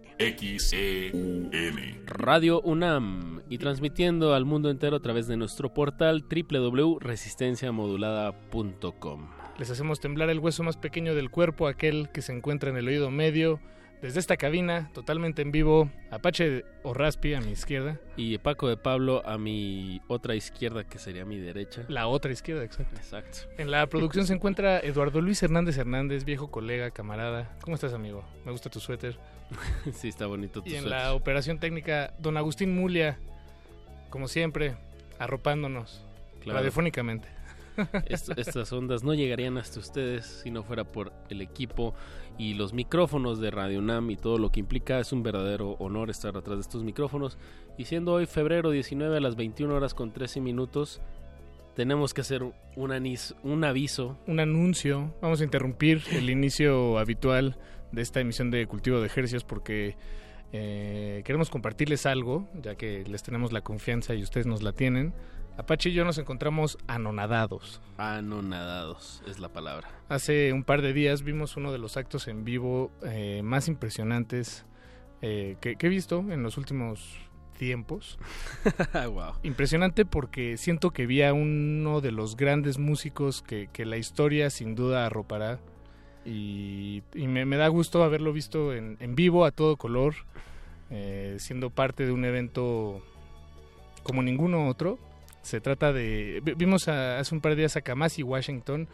Él es un saxofonista de, de Los Ángeles, eh, compositor, eh, que pues ha- ha- hace un... que Son tres años los que Cosa- lleva sacando discos ya como... como Kamasi Washington y su ensamble. En realidad él ha estado en la escena desde hace mucho más tiempo, pues trabajando con, con varios músicos, Erika Badu, Kendrick Lamar, eh, muchos jazzistas, tureando por el mundo, eh, haciendo arreglos para otras personas, pero hace poco se, aventó, se aventuró a publicar sus, sus, bueno, a publicar, a grabar sus propias composiciones y son de verdad eh, enormes, magnánimas. Por, eh, bueno, ya visto un poquito el contexto de Kamasi Washington, pero también lo que yo percibí mucho en este show en vivo, digo, me, me he disfrutado los discos, pero en vivo acabé de entender este intercambio que, como bien dijiste, Paco, eh, es un músico que ha participado con, con raperos muy, muy, muy importantes, de, sobre todo de la escena de Los Ángeles. Pero ahora en vivo vi cómo, cómo estos, estos raperos han influenciado, el rap como ha influenciado al jazz en estos Mm. momentos. Y es un... Se convirtió en un diálogo muy, muy sano, muy lúdico. eh, están, están, es como ver personas eh, contando los mejores chistes continuamente y todo el mundo pasándosela increíble, pero en un nivel musical eh, espectacular. Sí, to- tocó con, un, con su ensamble de, de ocho integrantes durante una hora y a lo largo de esa hora cada quien se echó pues su, su solo respectivamente en cada uno de los temas que Como tocaron. buena escuela de jazz, ¿no? Como cuando uno va a decir las pizzas y está el, el- el grupo de jazz y cada quien se vende su solo, pero en otro otro nivel hasta de composición. Una guerra de baterías, por, por decir Ah, algo, porque porque, casualmente trae dos baterías que, que me impresionó también mucho en, en el sentido que el recurso de doble batería normalmente es muy como que se complementan rítmicamente, pero aquí era un perdona la palabra, pero un atasque tan, tan fino eh, que, que, o sea, no, no había visto esa manera de, de usar las dos baterías y hubo un, un duelo de baterías. Estuvo buenísimo. Además, la, la manera en la que compone Kamasi me encanta. Hace muchos arreglos. eh, entonces, el estilo de jazz que hace mm, transita entre pues todos los estilos que se me ocurren. eh, De, pasa por las big bands, también toca un poco de afrofunk. Luego también hay mucho doo-bop y también hay bebop. Y pa- pa- pasa en realidad, hay free jazz, hay mucha improvisación. y al mismo tiempo hay arreglos como de, de- de coros eh, similares a pues arreglos que encontraríamos en orquestas no necesariamente en el mundo del jazz entonces es un es un gran proyecto Est- eh, estamos muy contentos lo vimos eh, Me tocó saludarlo. a mí también a mí también bueno, ahora sí que literalmente gran tipo. Me dio una impresión como de, de estar saludando un toro gigante. y era su cumpleaños. y era su cumpleaños así Lo es. felicitamos. Lo felicitamos desde los micrófonos de Radio UNAM, enhorabuena a Kamasi Washington. eh, y vamos a compartirles un tema de su último EP que se llama Harmony of Difference, que es un EP de eh, cinco, s- seis temas y todos son en realidad variaciones de un tema musical, eh, que es el del inicio, y todo el disco culmina con una especie de mezcla licuada de todo lo que se escuchó anteriormente. En una eh, pues en un solo tema eh, un poco largo extenso pero es un gran tema una gran melodía eh, las armonías los llevarán por lados que esperemos disfruten y aquí también hay dos baterías dos teclados hay, hay dos de todo Bien. Pues para todos los amantes del jazz, esto sinceramente es, es de lo mejor que está pasando sí sí sí actualmente. Entonces, pues escuchem- escuchemos a Kamasi Washington. El tema se llama Truth Seguimos.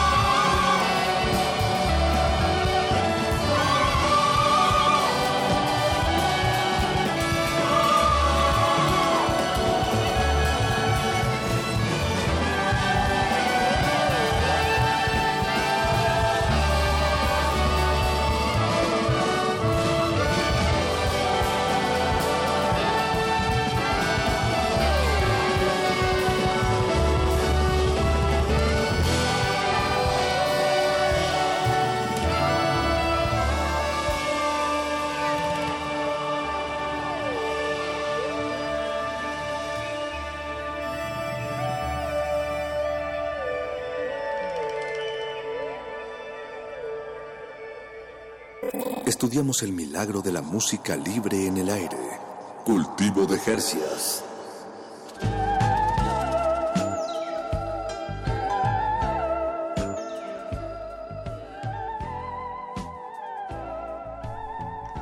Escuchamos Kamashi Washington, Kamasi Washington, perdón. El tema se llama Truth.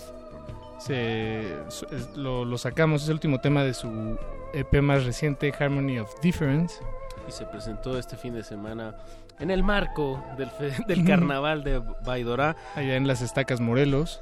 Y Donde gracias- también. Ajá. ajá. ¿Qué pasó, Paquito? No, no, gracias. Ibas a agradecer a alguien y te Iba a agradecer a, a Radio UNAM que, que da oportunidad de, de que disfrutemos 13 minutos de esta pieza de Kamasi completita, Washington. completita. Porque no tenemos patrocinadores, no, no hay presión de tiempo. Y, y bueno, eh, hay otro proyecto que también eh, se presentó este fin de semana en el Carnaval de Baidorá. Se trata de 039 y los tenemos aquí en la cabina. Bienvenidos muchachos. Buenas noches. Darío, Fredo, bienvenidos Buena- desde. Colombia. Bogotá. Ajá. Bogotá. ¿Primera vez en México? Ya hemos estado Bien. eh, y cada vez volvemos cada vez más felices. Eso les ha dejado buena experiencia. Sí, siempre, siempre. Eso. Y, en- este, en esta ocasión eh, estuvieron en el Festival Baidora, pero bueno, platíquenos más sobre el proyecto, cuánto tiene. Sí, pues con 039 ya tenemos eh, dos, dos EPs y dos LPs. Sí, el primer LP se llama Montate en el viaje, publicado más o menos en el 2012 en el sello de Pollen Records de Colombia y en Europa publicamos con Chusma Records.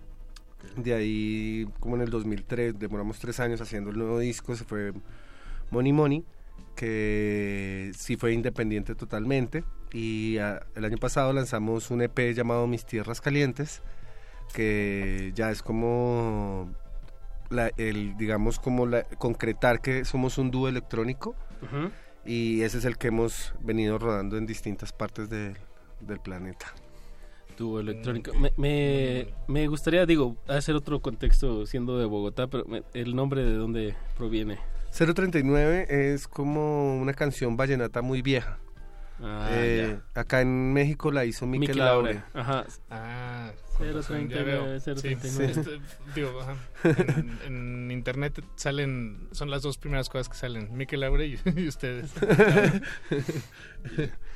Y bueno, el dúo electrónico, ¿con qué otros ritmos eh, está eh, bueno, con qué juegan? ¿Cuáles son sus elementos? Sí, pues, pues realmente nosotros nuestro primer acercamiento fue como desde la cumbia, desde el dub, de como desde este electropicalismo y poco a poco se ha- hemos venido como transformando nuestras experiencias de vida en Santo Domingo, en México, en Lima, en donde estemos, las hemos ya llevado al lenguaje netamente electrónico. Entonces, sí usamos elementos de la, digamos, de ese vivir latinoamericano, pero lo, lo convertimos es en electrónica ya directamente. Lo procesan a la computadora. Sí, a través de la sensibilidad. de la de ustedes, la sensibilidad artística. Y de la computadora. Ah, bueno. Pues, ¿les bien. parece si escuchamos algo? A mí, eh, ¿es de, la, de mis tierras calientes? de su No, último- esto es el, eh, el primero, es como una primicia que trajimos para el programa. Ah, bien, Eh, agradezco a, a Diego Ibáñez por la oportunidad y Beto, nos haces falta, pero en, en la mejor.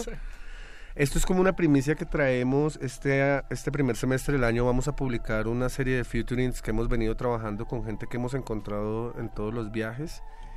Y pues unos grandes amigos de Lima son Dengue Dengue. Y pues acá primicia para el programa y para Ciudad de México. de directo al computador para ustedes. Hasta las ondas de Radio NAM 96.1 de FM. Pues hagamos sonar Este una tema que primicia. se llama B y B. B y B. Bien, Dengue Dengue y 039 que están aquí en la cabina. Música maestros. Cultivo de Hercios.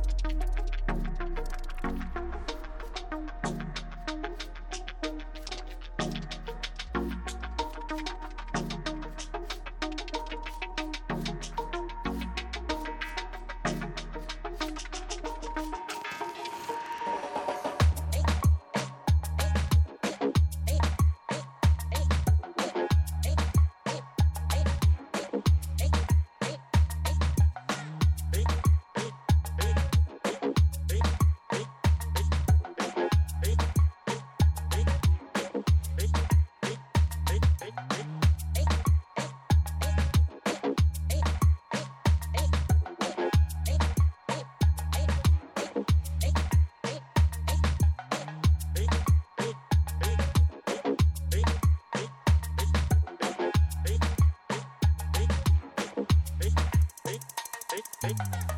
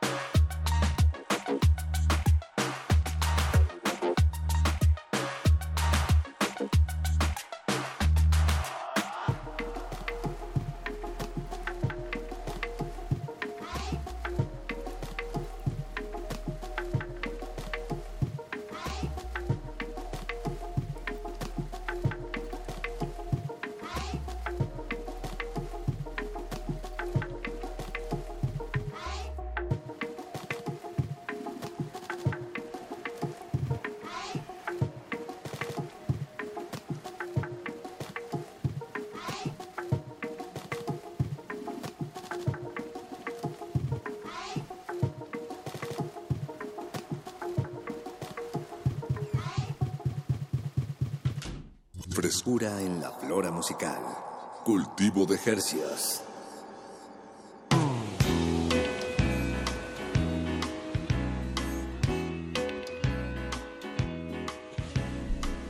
Estamos de regreso en Cultivo de Hercios. De Hercios. Y, y acabamos de escuchar una primicia, una exclusiva, un adelanto.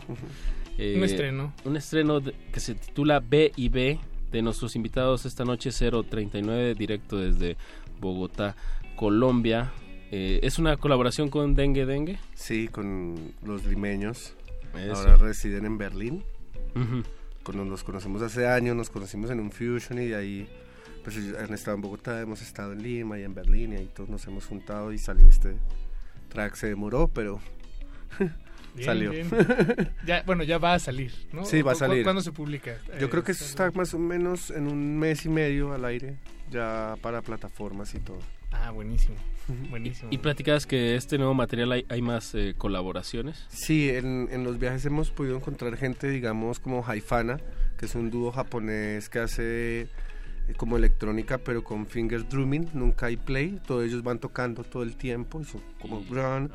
También estamos, sí, también trabajamos como con un como, ¿cómo decir? Como un, regga, un reggaetonero alternativo de Santo Domingo que se llama Medio Piki, que es increíble.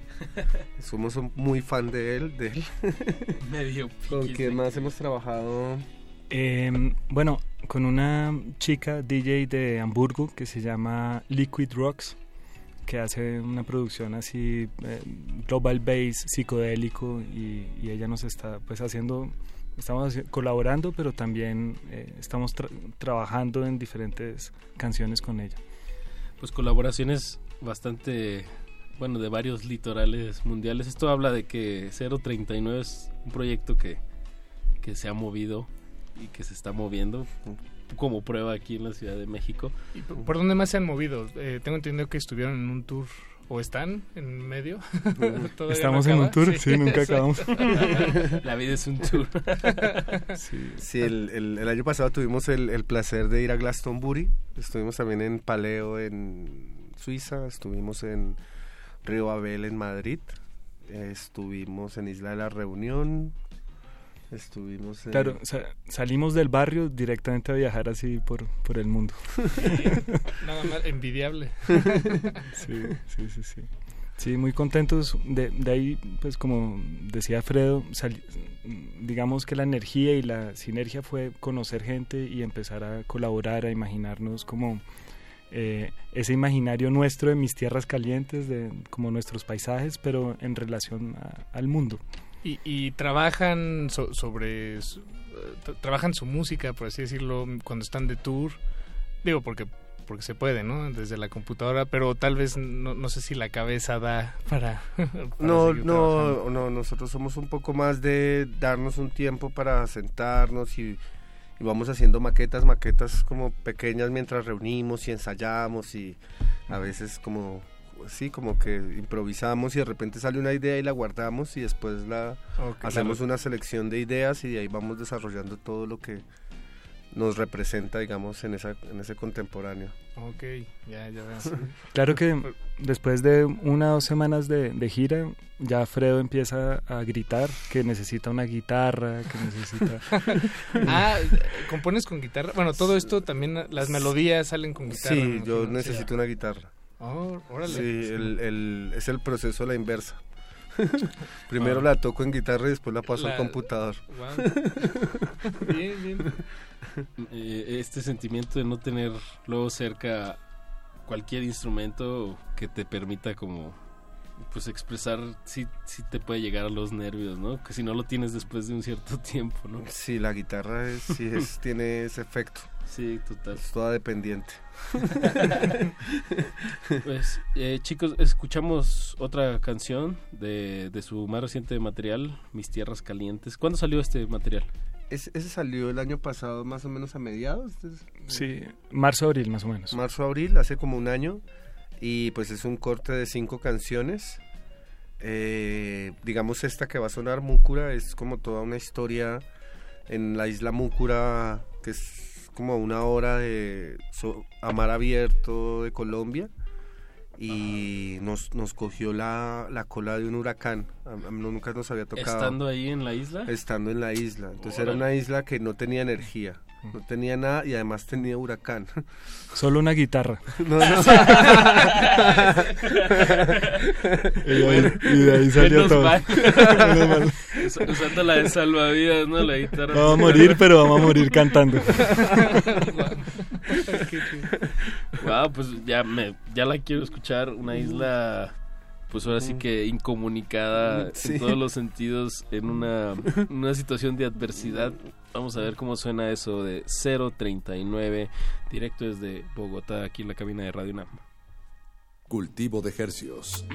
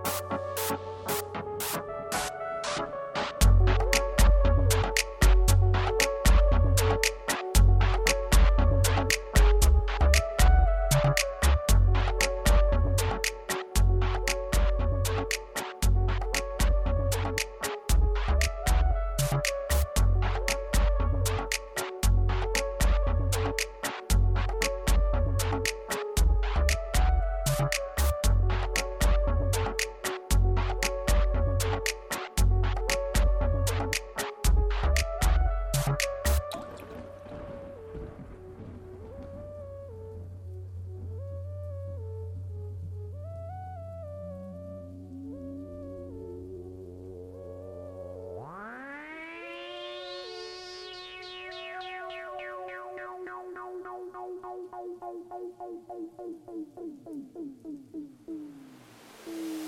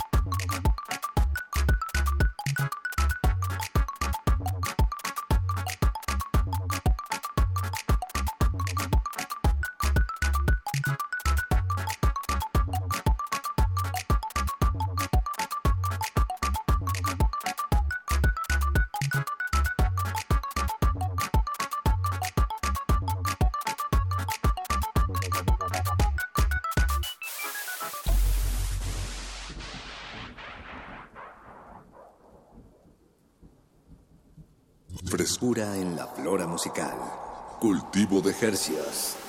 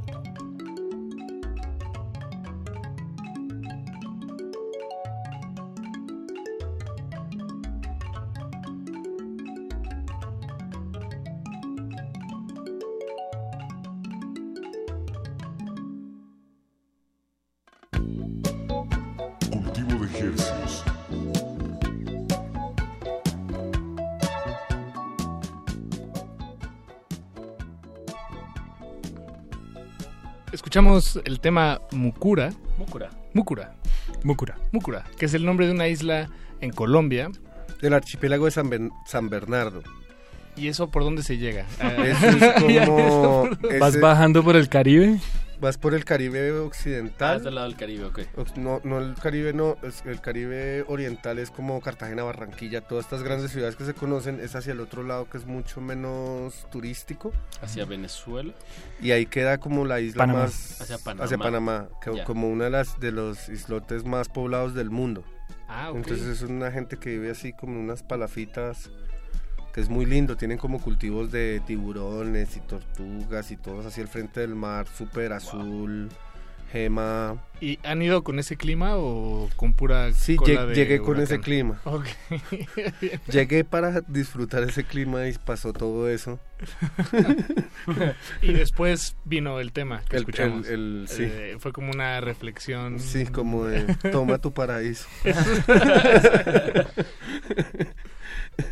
039, un proyecto que, que, justo hasta geográficamente en inspiración, pero en, en, ritmos trae pues bastantes influencias como afrolatinas, eh, bueno, como digamos ritmos tradicionales de esa zona reinterpretados en electrónica.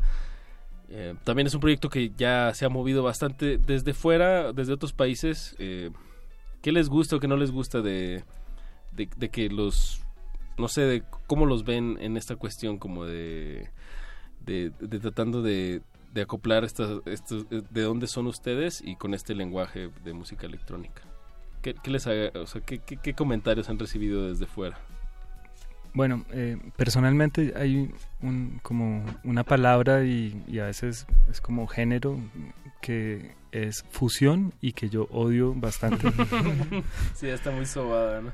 Pues no, no lo entiendo muy bien, sí, es como de, de qué se trata. Y, y entonces pues cuando, cuando el cero entra en un, en un, en un, em, en un mood, en un, en- digamos en una actividad eh, creativa, eh, siento que hay como una, ¿cómo lo podría decir yo? Una, una energía muy profunda de, de la cultura que estamos absorbiendo día, día a día en nuestra ciudad, en el barrio, ¿sí? Y, y yo creo que de ahí es que fue que nos fuimos reggaetonizando un poquito, ¿no, Fredo? Sí, sí, sí. Porque en, en Colombia, pues el reggaetón es, creo que antes el vallenato era la, la música que más escuchaba y Ujú. ahora el reggaetón en la radio es lo que más está pegando. Entonces, bien o mal, te subes a un taxi, a un bus, eh, compras una chocolatina, te caminas por la calle y todo el tiempo estás escuchando las, las canciones y ahora pues son reggaetones colombianos. Eh, tenemos un gran ídolo. Sí. No sé, si- no sé si eh, aquí en la radio pública podemos hablar de No, él. no se puede. ¿Sí se puede o no? No, no se puede. ¿Por No, qué? no se puede, no. No nos pueden dejar así. En los nombres. Sí, no, pues el, el- en la influencia de todo eso, a mí lo, lo que me parece más bonito es que Bogotá pasa algo, y es que Bogotá es una ciudad donde llega la migración de todo el resto del país. En Colombia hay pocas, son ciudades intermedias y una gran urbe que es Bogotá, y nos llega a todo el país. El país está dividido, digamos, en cinco zonas, ¿sí? En Ujú. cinco zonas donde hay como un carácter fuerte que determina cada zona. Está la zona Caribe, que es una zona de baile, que sonríe. Está la zona Pacífico, que es una zona también de baile, pero es mucho más audaci, mucho más noble, como el, el- el sentir hacia el baile. Está la zona andina, que está como todas las montañas, los indígenas. No, más, más que los indígenas, es la música de cuerdas. Y están los llanos, que es la música de arpa y de, y de maraquitas, y está el- la Amazonía, que son los indígenas, los, los originarios que fueron desplazados hacia la selva, que se fueron hacia la selva para no chingar con nosotros. Entonces, todas esas migraciones de todas esas partes llegan a Bogotá, entonces Bogotá no es realmente, un bogotano es- no, pues es es como una especie muy pequeña a quien convive Bogotá. Entonces uno sale y en la tienda te atiende un man del Pacífico, él te maneja un man de, de la otra zona, el, el de la tienda Las Chelas de otra zona, entonces todo el tiempo tú te estás empezando a cultivar, de, te curtes de, de lo que es todo el país. ¿eh? Y siendo para Colombia el baile como de la primera línea de programación mental, o sea, si no bailas no pasa nada en tu vida.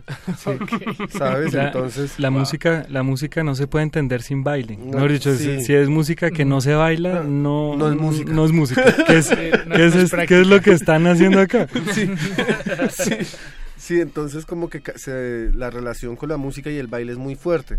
Entonces a través de eso hay zonas donde hay solo gente del Pacífico y tú llegas y es música que quizás suena hace 10 años, pero dentro de tu cabeza es como súper actual. Y así Claro, uno se claro. empieza a mezclar con gente de todos lados. Y eso es lo que ha convertido a Bogotá en un escenario donde se está reproduciendo prácticamente la nueva escena colombiana Claro. de Bombasterio, Sistema Solar, Frente Cumbiero, Meridian Brothers, Los pirañas. Los Pirañas, Bunfulmeque, Me Too, y tú ves todos los grupos y es híbrido, no hay, nunca hay dos bogotanos. Siempre Ya, es alguien del otro mezclas. lado y, el, y, y es chistoso porque a través de la diferencia hemos encontrado entendernos. Ya. Y todas estas bandas que mencionabas eh, hace unos momentos, eh, ¿es normal o es común encontrarlas ahí o ya están fuera? To- Digo, porque creo que prácticamente todas han venido aquí a México y me da la impresión de que Hmm. eh, pues todo el Se tiempo están por todas partes del Sí. Y, y a veces pasa, ¿no? Que, que una el, el sitio donde comienza una banda, la, la escena a la que pertenece, pues se transforma, se, se mueve, se va. eh, quién sabe si regrese. No, Eh, pero- acá sí, aquí sí, sí se vive. Lo curioso, lo curioso es que si uno se encuentra en una esquina en Bogotá es como, hola, ¿cómo has estado, hermano? ¿Todo bien? pero si te encuentras del otro lado del mundo con esa misma persona en un festival, ahí es que empieza una experiencia como, no sé, sí, es como decir, bueno, estamos muy lejos de la Tierra, ahora hablemos desde otra Ujú, eh, visión, eh, imaginémonos cosas distintas, eh, colaboremos.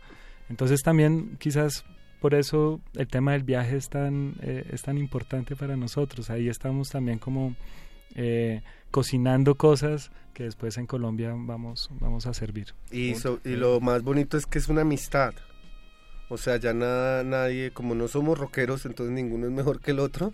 Todos- no hay esa competencia. No hay esa competencia. Sí, sí, sí. Entonces, Excepto todo- de quién pone a bailar más a la gente, ¿no? No, es- no, porque es tanta variedad que es como Claro. que hace, el fin de semana pasado antes de Baidora tocamos con Frente Cumbiero en un mismo escenario y fue muy lindo porque ellos hicieron su formato cuarteto que no tenían hace como tres años que no tocaban con vientos en vivo y solo timbal y la gente así como enloquecida.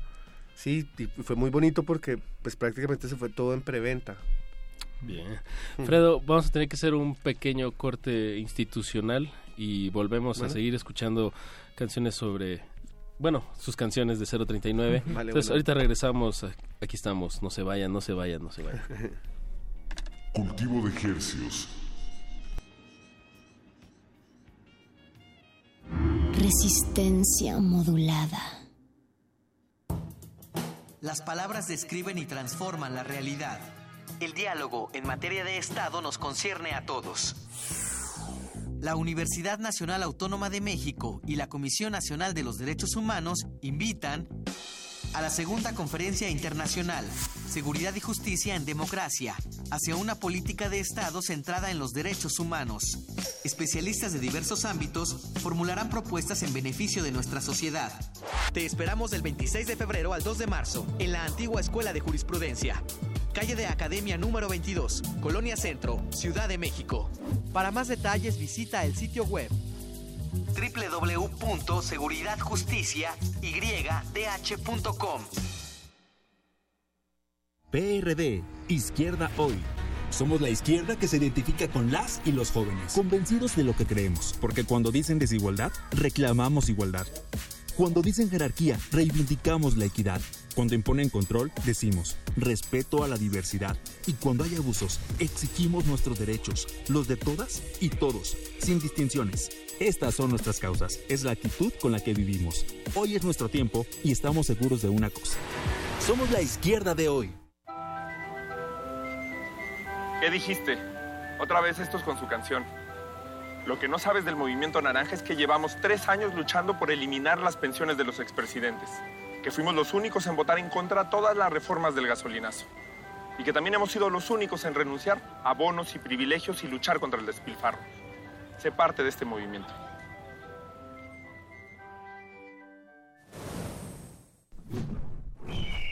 Movimiento Ciudadano. Para tener el México que queremos hay que decidir. Para poder decidir tenemos que participar. Y para participar hay que recoger nuestra credencial para votar. Recuerda que el 16 de abril es la fecha límite para recoger tu credencial en el módulo del INE donde hiciste el trámite. Porque mi país me importa, yo ya estoy listo para votar en las próximas elecciones. Instituto Nacional Electoral, INE. El rito comienza en el escenario. Los sonidos emergen, deambulan por el recinto, se cuelan en los oídos y estremecen los sentidos. Festival Intersección. los encuentros sonoros de Radio UNAM.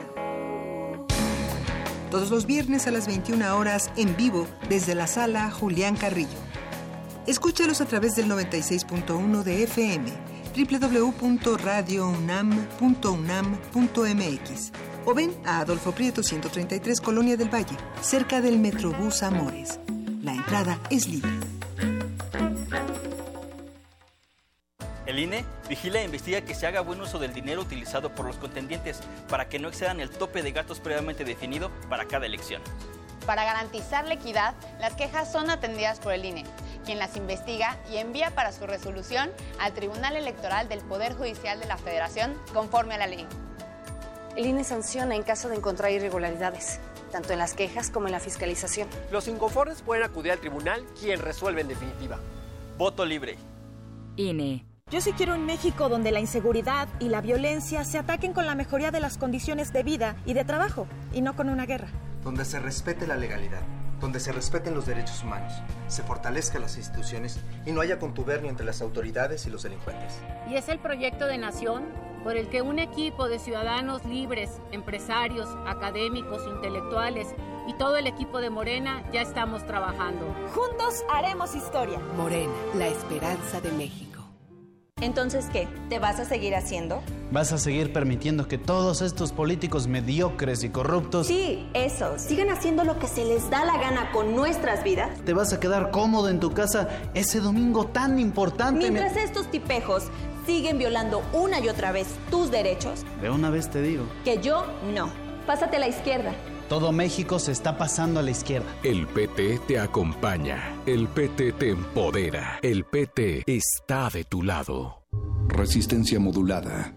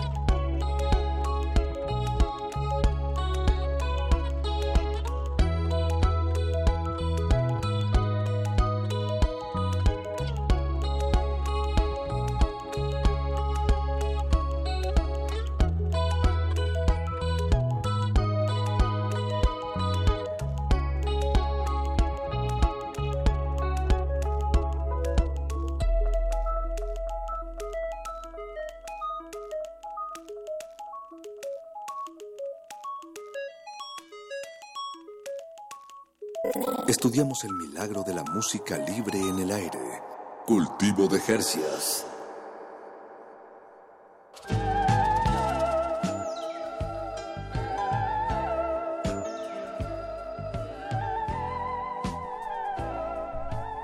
Estamos de vuelta en Cultivo de Hercios. Escuchamos Bonnie Meloni de 039 que nos visitan aquí en cabina. Estamos platicando sobre la música, sobre Colombia, sobre Bogotá y ahora vamos a platicar un poquito sobre reggaetón. Ah, bien. Un poquito, nada más. Sí. Pero porque ustedes lo mencionan. y me parece un gran tema.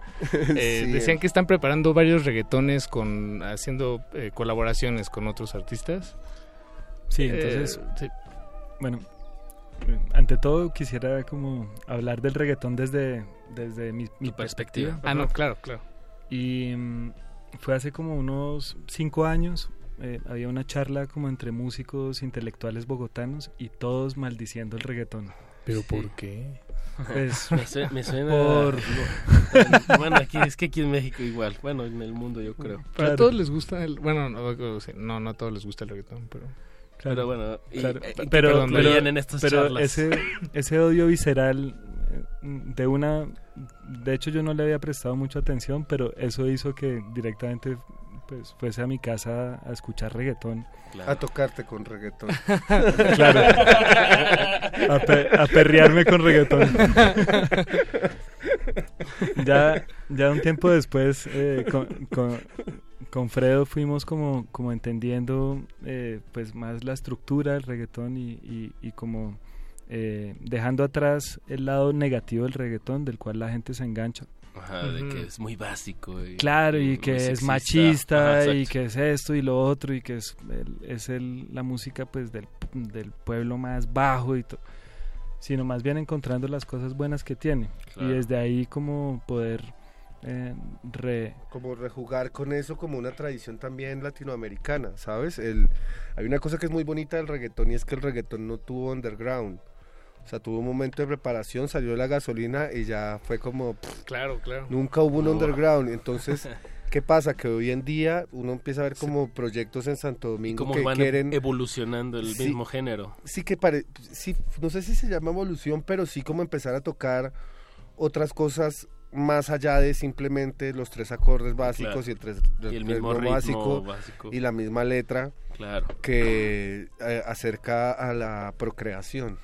Una, una finalidad divina. Y entonces el Básica. básica. Entonces como que también ver que el reggaetón es una es una digamos la las músicas electrónicas en Latinoamérica el nacimiento no es de la de la de las élites intelectuales. La música en Brasil electrónica es de la favela, la champeta en Colombia es de los negros de Cartagena, de los barrios estos que ni recogen basura. El reggaetón comenzó un man con un computador cualquiera y, y- y me as- nos asombra la, la- digamos la capacidad de sonido que ellos digamos dentro de su ignorancia Entrecomillados radiofónicamente. Ajá. Convierten un género de la nada a un, a un estándar en el mainstream, brother. Claro. O sea, es una cosa que uno que independientemente que dale más gasolina, que pues, o sea, hasta los aviones, todo se ha, ha venido como transformando en un mundo y en un universo que lo convierte interesante y que nace como desde el valor más sencillo del latinoamericano, que es la curiosidad. Lo veo como desde ese lado. Pero además está, también el, el lado del desprecio es muy interesante. yo Claro, creo. que genere, que genere toda esa discusión. Y, exacto. Es que algo está pasando y, y también provocar es, puede ser una... una un- Yo, pues, yo lo. ¿Sabes? Yo lo veo como en, en- eh, es el reggaetón no cae en esas dinámicas, ¿sabes? Como que el reggaetonero sí coge a back y lo vuelve reggaetón, ¿sabes? Sin problema y no... El reggaetón sí decide compartir con nosotros, en cambio los otros vienen como un resultado de- del- del esquema de sí mismo. Los músicos clásicos no les gusta el jazz. El del jazz no le gusta el rock. El del rock, entonces no sé qué. Y así vienen en una misma cadena de una misma lógica y llega el reggaetón y dice, ay no, yo quiero bailar suerte. Sí, es- Acá yo no me voy a poner a criticar a nadie. Y bien, Más como bien, justo lo que decías de la escena en Bogotá, ¿no? De- también está, fa- o sea, que no hay esta competitividad por per se, ¿no? O sea, sino es, vamos a hacer, ¿no? Vamos a hacer, vamos a bailar. Sí, es como cuando hay un carnaval o una fiesta de pueblo, es lo mismo. Es como tú te encargas de las aguas, tú te encargas de tal, tú te encargas de tal, y pipi, pipi, todo el mundo arma la fiesta. Y en ese sentido el reggaetón tiene un papel muy claro. muy, muy claro. Qué gusto. Pues em, nos adelantaban que están trabajando. eh, Bueno, pre- pregunté si podía hacer esto una anécdota radiofónica. Me dijeron que sí, Ah, pero sí. Si, si me equivoqué, corríjanme. Porque en- justamente en el festival eh, Eh, de Baidora este- nos, este nos encontramos con, con un amigo eh, muy querido, Chancha Vía Circuito, y, y- y la gente de su, de su grupo. Y, y- y justamente estamos hablando de lo que estamos hablando ahora, del reggaetón, y, y él dice, el reggaetón es muy interesante porque eh, eh, ah, lo que hace es abrir el chakra de la cintura. Eso. Entonces, De la pelvis. Entonces es una manera bonita como para decir, bueno, sí, vamos a, vamos a regresar al baile, vamos a como dejar un poquito de ese monopolio de la cabeza y vamos más bien a, abrirnos a mover, sí, sí, sí. A reproducirnos. Y, a reprodu- y- y en su efecto a reproducirnos. Efecto. O reproducir música. pues 039, que bueno, hay que especificarlo también, es, es escrito el 0 y Con el letra. 39 Ujú. con letra. Digo, perdón, con número. Número. Exacto. Y bueno, ¿dónde los podemos encontrar? En Instagram, el Ah, sí, fanpage 039. 039 pegado, 0 con letra, 39 con número. Ah, Y Spotify y estamos muy felices porque vemos que el- la primera ciudad de, para escuchar en números al 039 es Ciudad de México. Ah, ¿en serio? Sí. Sí, es donde más se escucha. Es Ciudad de México y después Bogotá. Entonces Wow. es para nosotros increíble poder pues Claro que Ciudad de México es como Colombia. Claro, es, es más o menos la misma cantidad de habitantes, pero Sí, somos muchos por acá.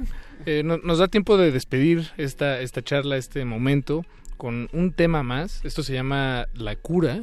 Y nos decían que este es como un... re- un- Una colaboración con un eh, con una eh, con un trío de chicas de Santiago de República Dominicana llamadas Mula, que Mula. las, las adoramos, son muy bonitas. que sí, mucho talento. Es como ellas, ellas están como trabajando exactamente lo que estamos Ah. hablando en como en re, eh, inventarse el reggaetón, recuperar como todo un tema de identidad nacional alrededor de eso. Y, y tuvimos la oportunidad pues de, de colaborar con ellas y, y salió este, este reggaetón. Buenísimo. Maravilloso. De hecho, nuestro productor Eduardo Uri- Al- Beto nos, nos, nos comenta que Mula se va a presentar el 3 de marzo en el Festival Normal. Ah, es el 3 de marzo, en dos semanas. Ah, buenísimo. Y ustedes también tienen fechas por acá, ¿no? En marzo. Sí, tenemos fechas en, San Luis de Potosí el 24. en el, en el futuro. Futuro, Festival Futuro. Ah, en Galaxia en Guadalajara. Eh, tenemos también en Aguascalientes. En un sitio llamado Jambak Bar y en Ciudad de México en Café Paraíso. Todo esto en, en marzo. Entérense bien, bien, bien de las fechas pues en sus redes sociales. 039. Pues muchísimas gracias por- por, estar acá. Y escuchemos un tema más. Paquito, ¿algo que Mm, quieras mm. agregar? Aparte de que todavía este cultivo de ejercicios hiper Se extiende. extendido. Así es, este es cultivo de ejercios, eh, cine permanencia, radio permanencia voluntaria, perdón. Del 96.1 de FM. Eh, Darío, Fredo, muchísimas gracias. Oye, Mucho muchas gusto. gracias, gracias a todos los que escuchan. Gracias por venir a compartir. Escuchemos La Cura y volvemos a la segunda parte de este cultivo de ejercicios. Y averigüe de qué se trata. Y de que me quedé y el calor que me convence me dice que no lo piense, que espere que comience. Ya viste cómo me puse, son las olas que me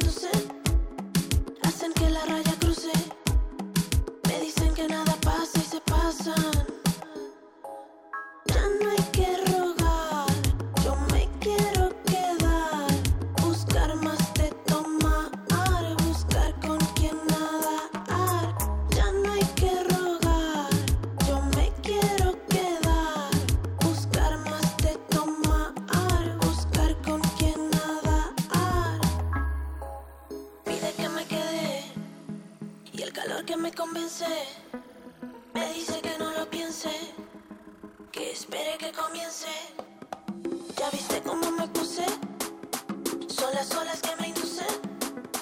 Hacen que la raya cruce. Me dicen que nada pasa y se pasan. Es lo que quiero, ya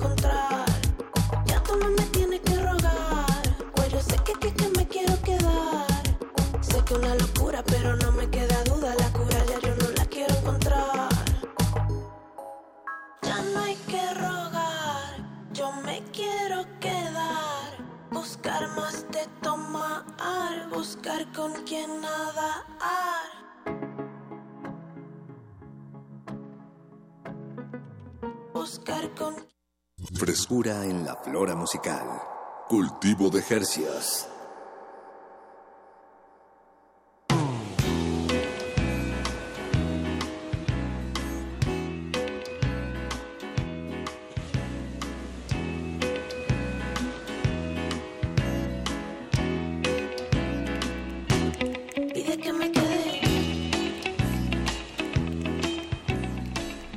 Estamos de regreso en Cultivo de Hercios. De Hercios. Extendido, radio permanencia voluntaria, de aquí hasta las 11 de la noche, que acaba Resistencia Modulada, la barra nocturna de Radio UNAM.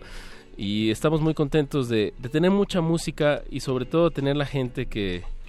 Que la hace. Que la hace y que nos la puede venir a platicar, a emocionarnos de, de- de sus proyectos, como fue el caso ahorita de 039, un dueto electrónico de la ciudad de Bogotá que, que bueno, vino a tocar el fin de semana y va a estar se regresan a Bogotá y regresan a finales de mediados finales de marzo a dar una gira aquí en México. Entonces, si les gustó lo que escucharon en este primer bloque, pues estén Eh, atentos. Échenle amor, échenle cariño, búsquenlo. La curiosidad lo pagará, lo, lo, lo- lo recompensará. Y bueno, Apache, demos inicio a este a esta segunda parte de Cultivo de Ejercicios, a este lado B Volteamos la radiofónico. tortilla. Y la tortilla es completamente distinta del otro lado. Qué bueno, así es la música. Así es, así es. Y le damos la bienvenida. Nos da muchísimo gusto por fin tener aquí en la cabina eh, representando el 50% de un dueto que lleva más de 10 años, o bueno, cerca de 10 años, ya me corregirán, en la escena del- de, de los guitarrazos y de los Y de los- golpes tremendos a la batería. Antonio Tranquilino, ¿cómo Wow. estás? De Hola, Yokozuna. ¿qué tal? Muchísimas gracias por la invitación. Me da muchísimo gusto estar aquí. Pues, qué buena introducción. No. Casi lloro. es, es una charla, Antonio, que tú no estás para saberlo, pero ya teníamos, le, le teníamos el, el colmillo clavado desde hace Ah, varios chido. ayeres Pero se y escapaba el- se nos escapaba, pero, pero ya por fin se concretó. Qué bueno, qué, bueno bueno que, que sí estés se pudo acá. armar. No, pues aquí estoy súper feliz. Es un, un proyecto, como dices Paco, un- muy importante dentro de la escena nacional. eh, un dueto de hermanos. Literalmente. A mí, a mí me gustaría empezar por eso. eh, ¿qué, qué familiares eh, directamente les dieron este ejemplo de ser músicos. No, no sé si tenían amigos Ajá, o no tenían amigos más bien y por eso tocaron. ¿A qué pasaba en casa? En, en la familia, en, en la familia históricamente empezó todo con el tío abuelo Genaro. El tío abuelo Genaro eh, un día se fue de pinta y parece ser que mi bisabuelo era muy estricto. Entonces hubo un momento en el que lo corrió de la casa y mi tío abuelo Genaro, el único lugar donde pudo encontrar que le dieran como refugio y quedarse, eh, fue limpiando las barricas de pulque. Y él, eran- son de, son de Hidalgo. Y ¿De dónde es el mejor pulque? Exactamente. Oh, esa no me la sabía. Y compartía como el mismo espacio con un este guitarrista que era el que tocaba en la pulquería, que también se quedaba a dormir ahí. Eso es lo que dice la, la leyenda ancestral, la historia de, de mi abuela y de mi abuelo y de mi papá, y todos no sabemos cómo esa, esa historia legendaria, ¿no? Eh, y de ahí, pues, este, aprendió a tocar la guitarra y a emborracharse también, este.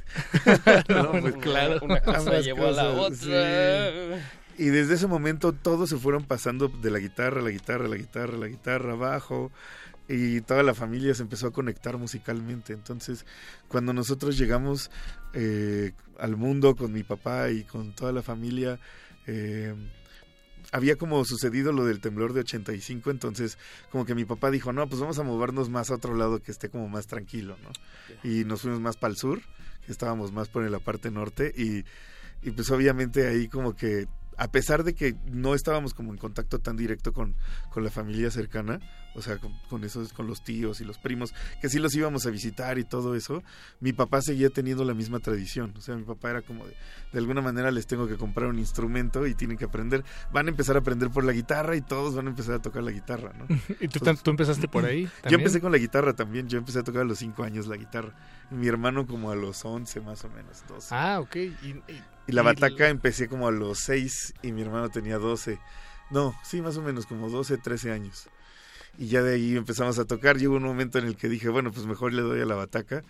Y como que mi hermano no se interesó mucho por la bataca y a mí me latió un buen. Entonces dije, pues ya me quedo aquí y ahí agarró la guitarra y empezamos a hacer rolas desde entonces, ¿no? Y luego nos veíamos con los primos y ya no era como aprenderse las canciones tradicionales que se aprendió mi tío Genaro, sino ya pues estábamos oyendo a Nirvana, estábamos oyendo a, a, pues a todas las bandas en ese momento que eran como que los Alice in Chains, Pearl Jam, El todo el grunge, en ese sí, momento, claro. ajá. Y este muy chistoso, también teníamos una banda de covers de blues como bien urbana en español que eran puras canciones de Metallica. Se llamaba Daños S.A. Entonces todas las canciones eran canciones de Metallica en español, cantadas de una manera de, de pura, pura, pura guasa. O sea, no había ningún sentido y, y al final eso era, ¿no? O sea, todo lo que hacíamos era hacer música. Mi abuela estaba súper eh, atemorizada de que fuéramos con el, con el cuetero y compráramos algo que viniera mal en, en diciembre y se nos reventara la dedos. mano. Y, y al final El prefirió miedo de los músicos, ¿no? y dijo mi abuela mejor que se queden aquí adentro Y nos toquen. traemos toda las- los- la música de- hasta la fecha la casa del rock laminadores 5 eh, sigue siendo un saludo a la familia tranquilino y, y que Ah, todavía hasta la fecha se siguen haciendo fechas increíbles y que son momentos en los que los primos nos vemos y tocamos y se hace más magia todavía Es que, wow, la, la guasa en, en la música es muy importante, yo creo. Sí, totalmente. Eh, no, no es que toda la El música sana- sea la guasa, pero exacto, sí. Es, es como tener una buena charla. Una muy buena charla de 31 de diciembre.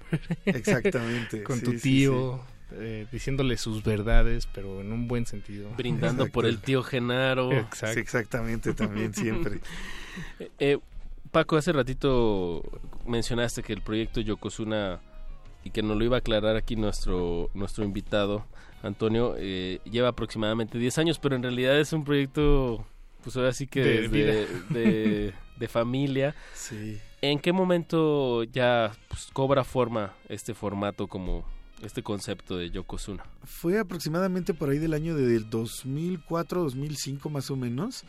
Eh, estábamos tocando en casa de nuestros amigos y un amigo muy muy querido de la banda, eh, el buitre, de repente nos al que le mandamos un saludo si nos está escuchando.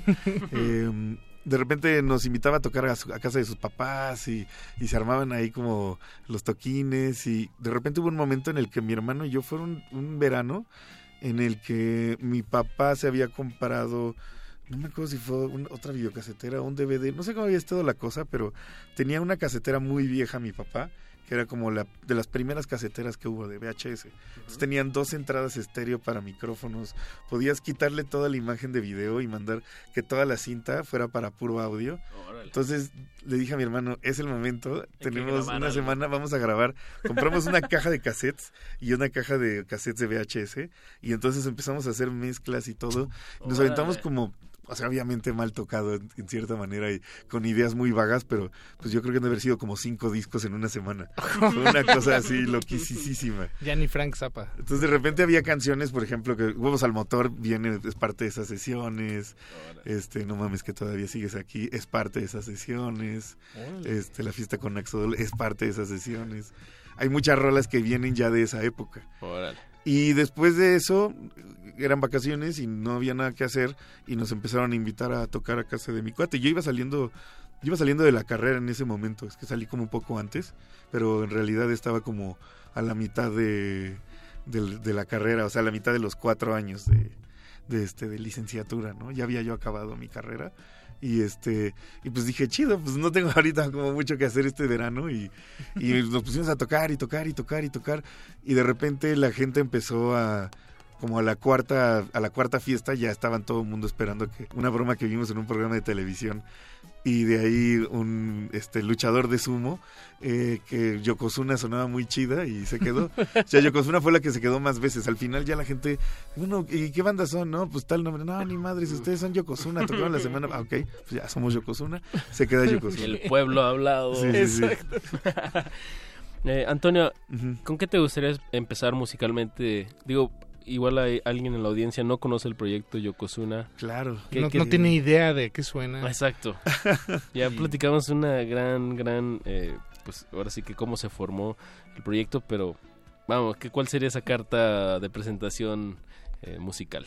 Eh, pues yo creo que tendría que ser canción de motivación del disco, eh, es el último disco que tenemos editado, Neil Young. Este, es del año pasado. Bueno, Eh, del sí, sí, sí. 2016, ¿no? Más bien. 2016 y 7. Es que. bueno. ah, sabes que de repente. O No. sea, porque hay unas fechas que. O sea, la fecha de Maquila es una que es más a 2017 y la fecha de lanzamiento digital es 2016. Entonces. Ahí va.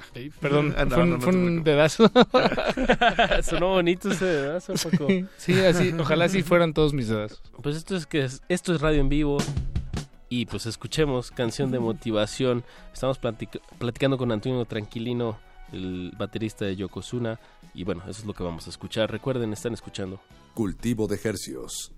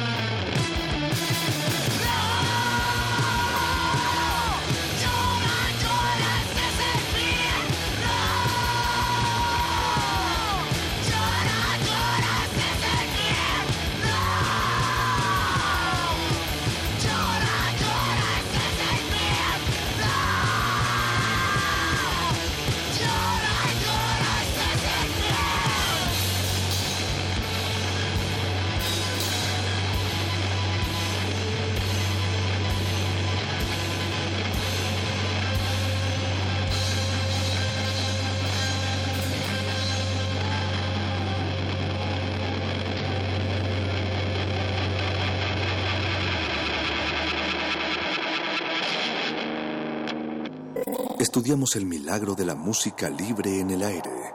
Cultivo de Jercias.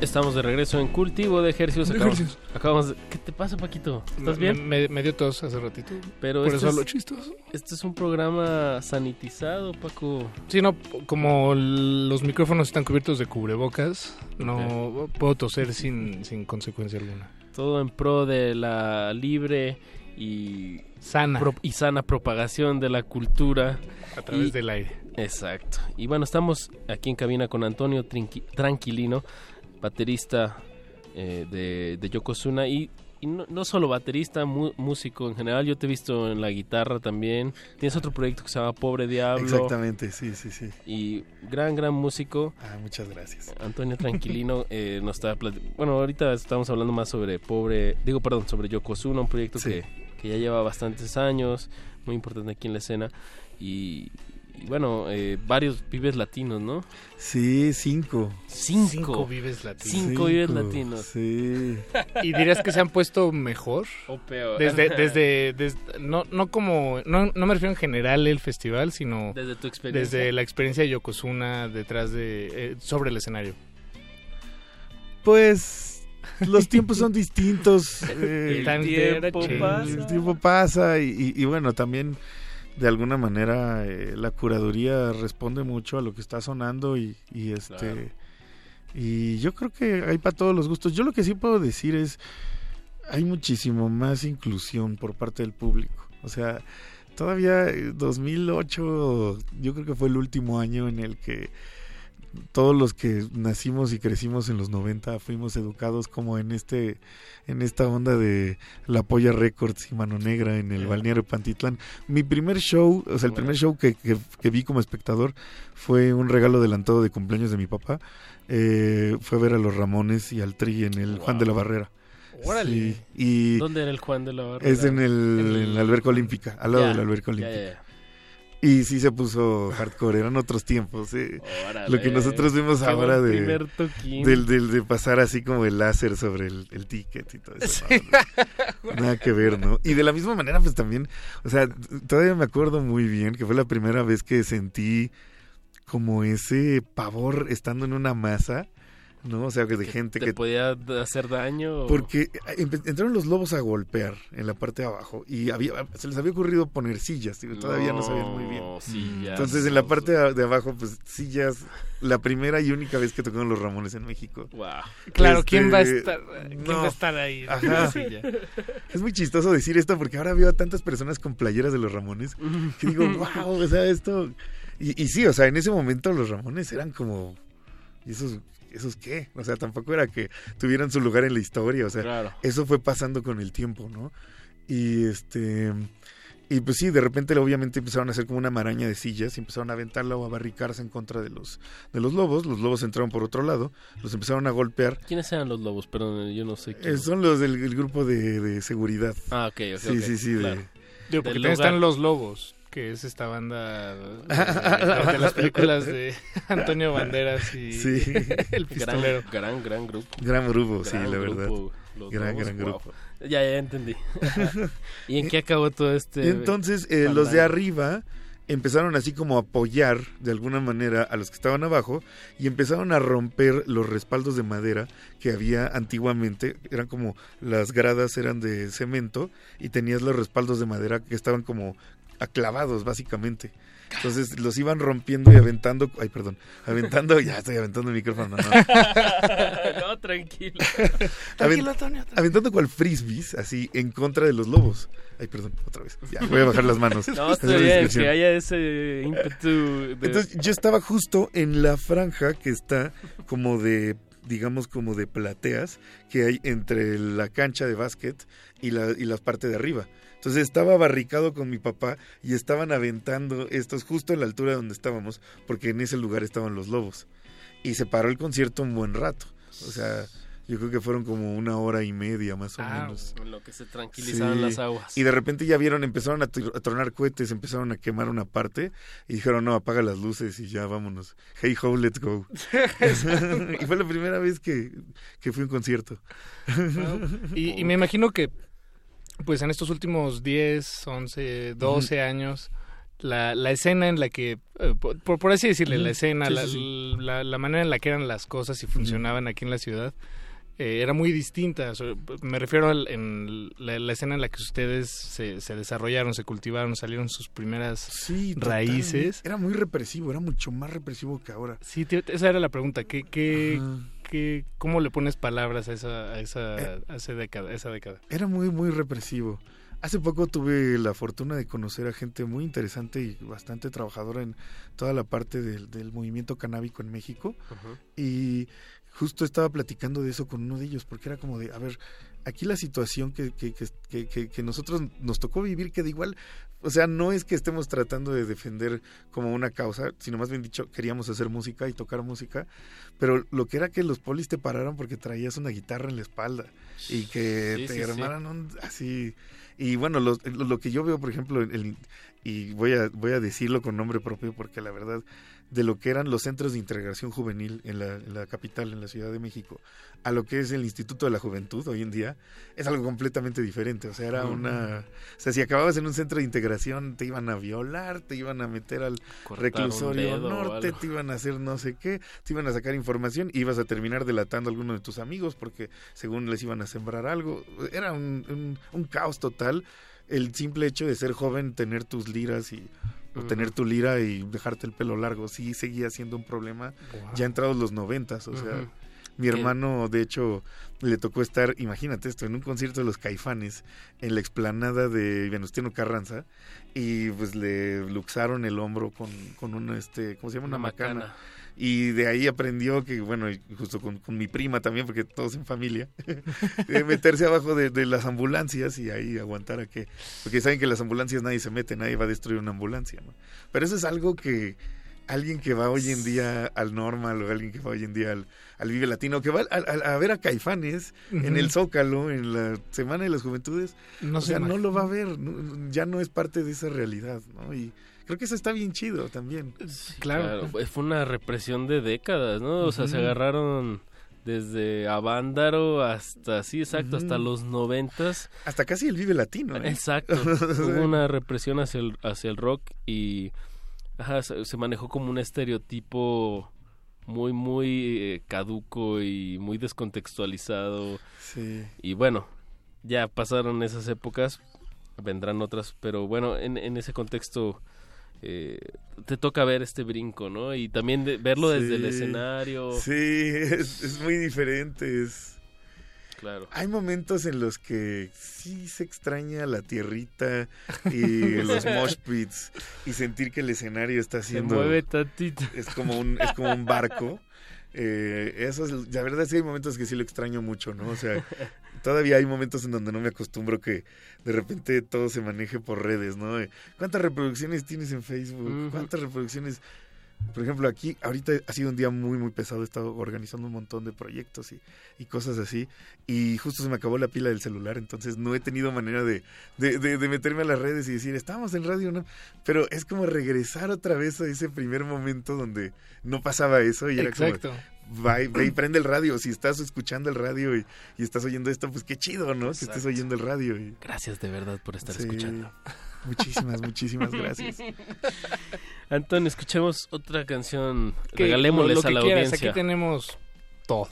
Pues podemos poner, a mí siempre me ha gustado poder poner en el radio, no mames que todavía sigues aquí.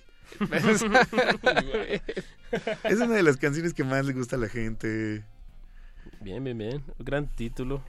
Y es de- nos decías que es del eh, salió en esta primera en, en los meros inicios. Parte de la instrumentalización, la letra es una historia en otra fiesta que fue muy divertida. Ah, ya. Es un gran momento para los, los amigos. Sí, sí, sí, pero es la parte musical, sí, la parte letrística ya fue. Ya posterior. fue trabajo posterior. Entonces estamos hablando de una canción que se compuso a lo largo de años, probablemente más de 10. Eh, pues escuchemos No mames que sigues, que todavía sigues aquí de Yokozuna. Tenemos aquí a Antonio Tranquilino en cabina y pues disfrutemos la música, la compañía. Buenas noches. Cultivo de Hercios.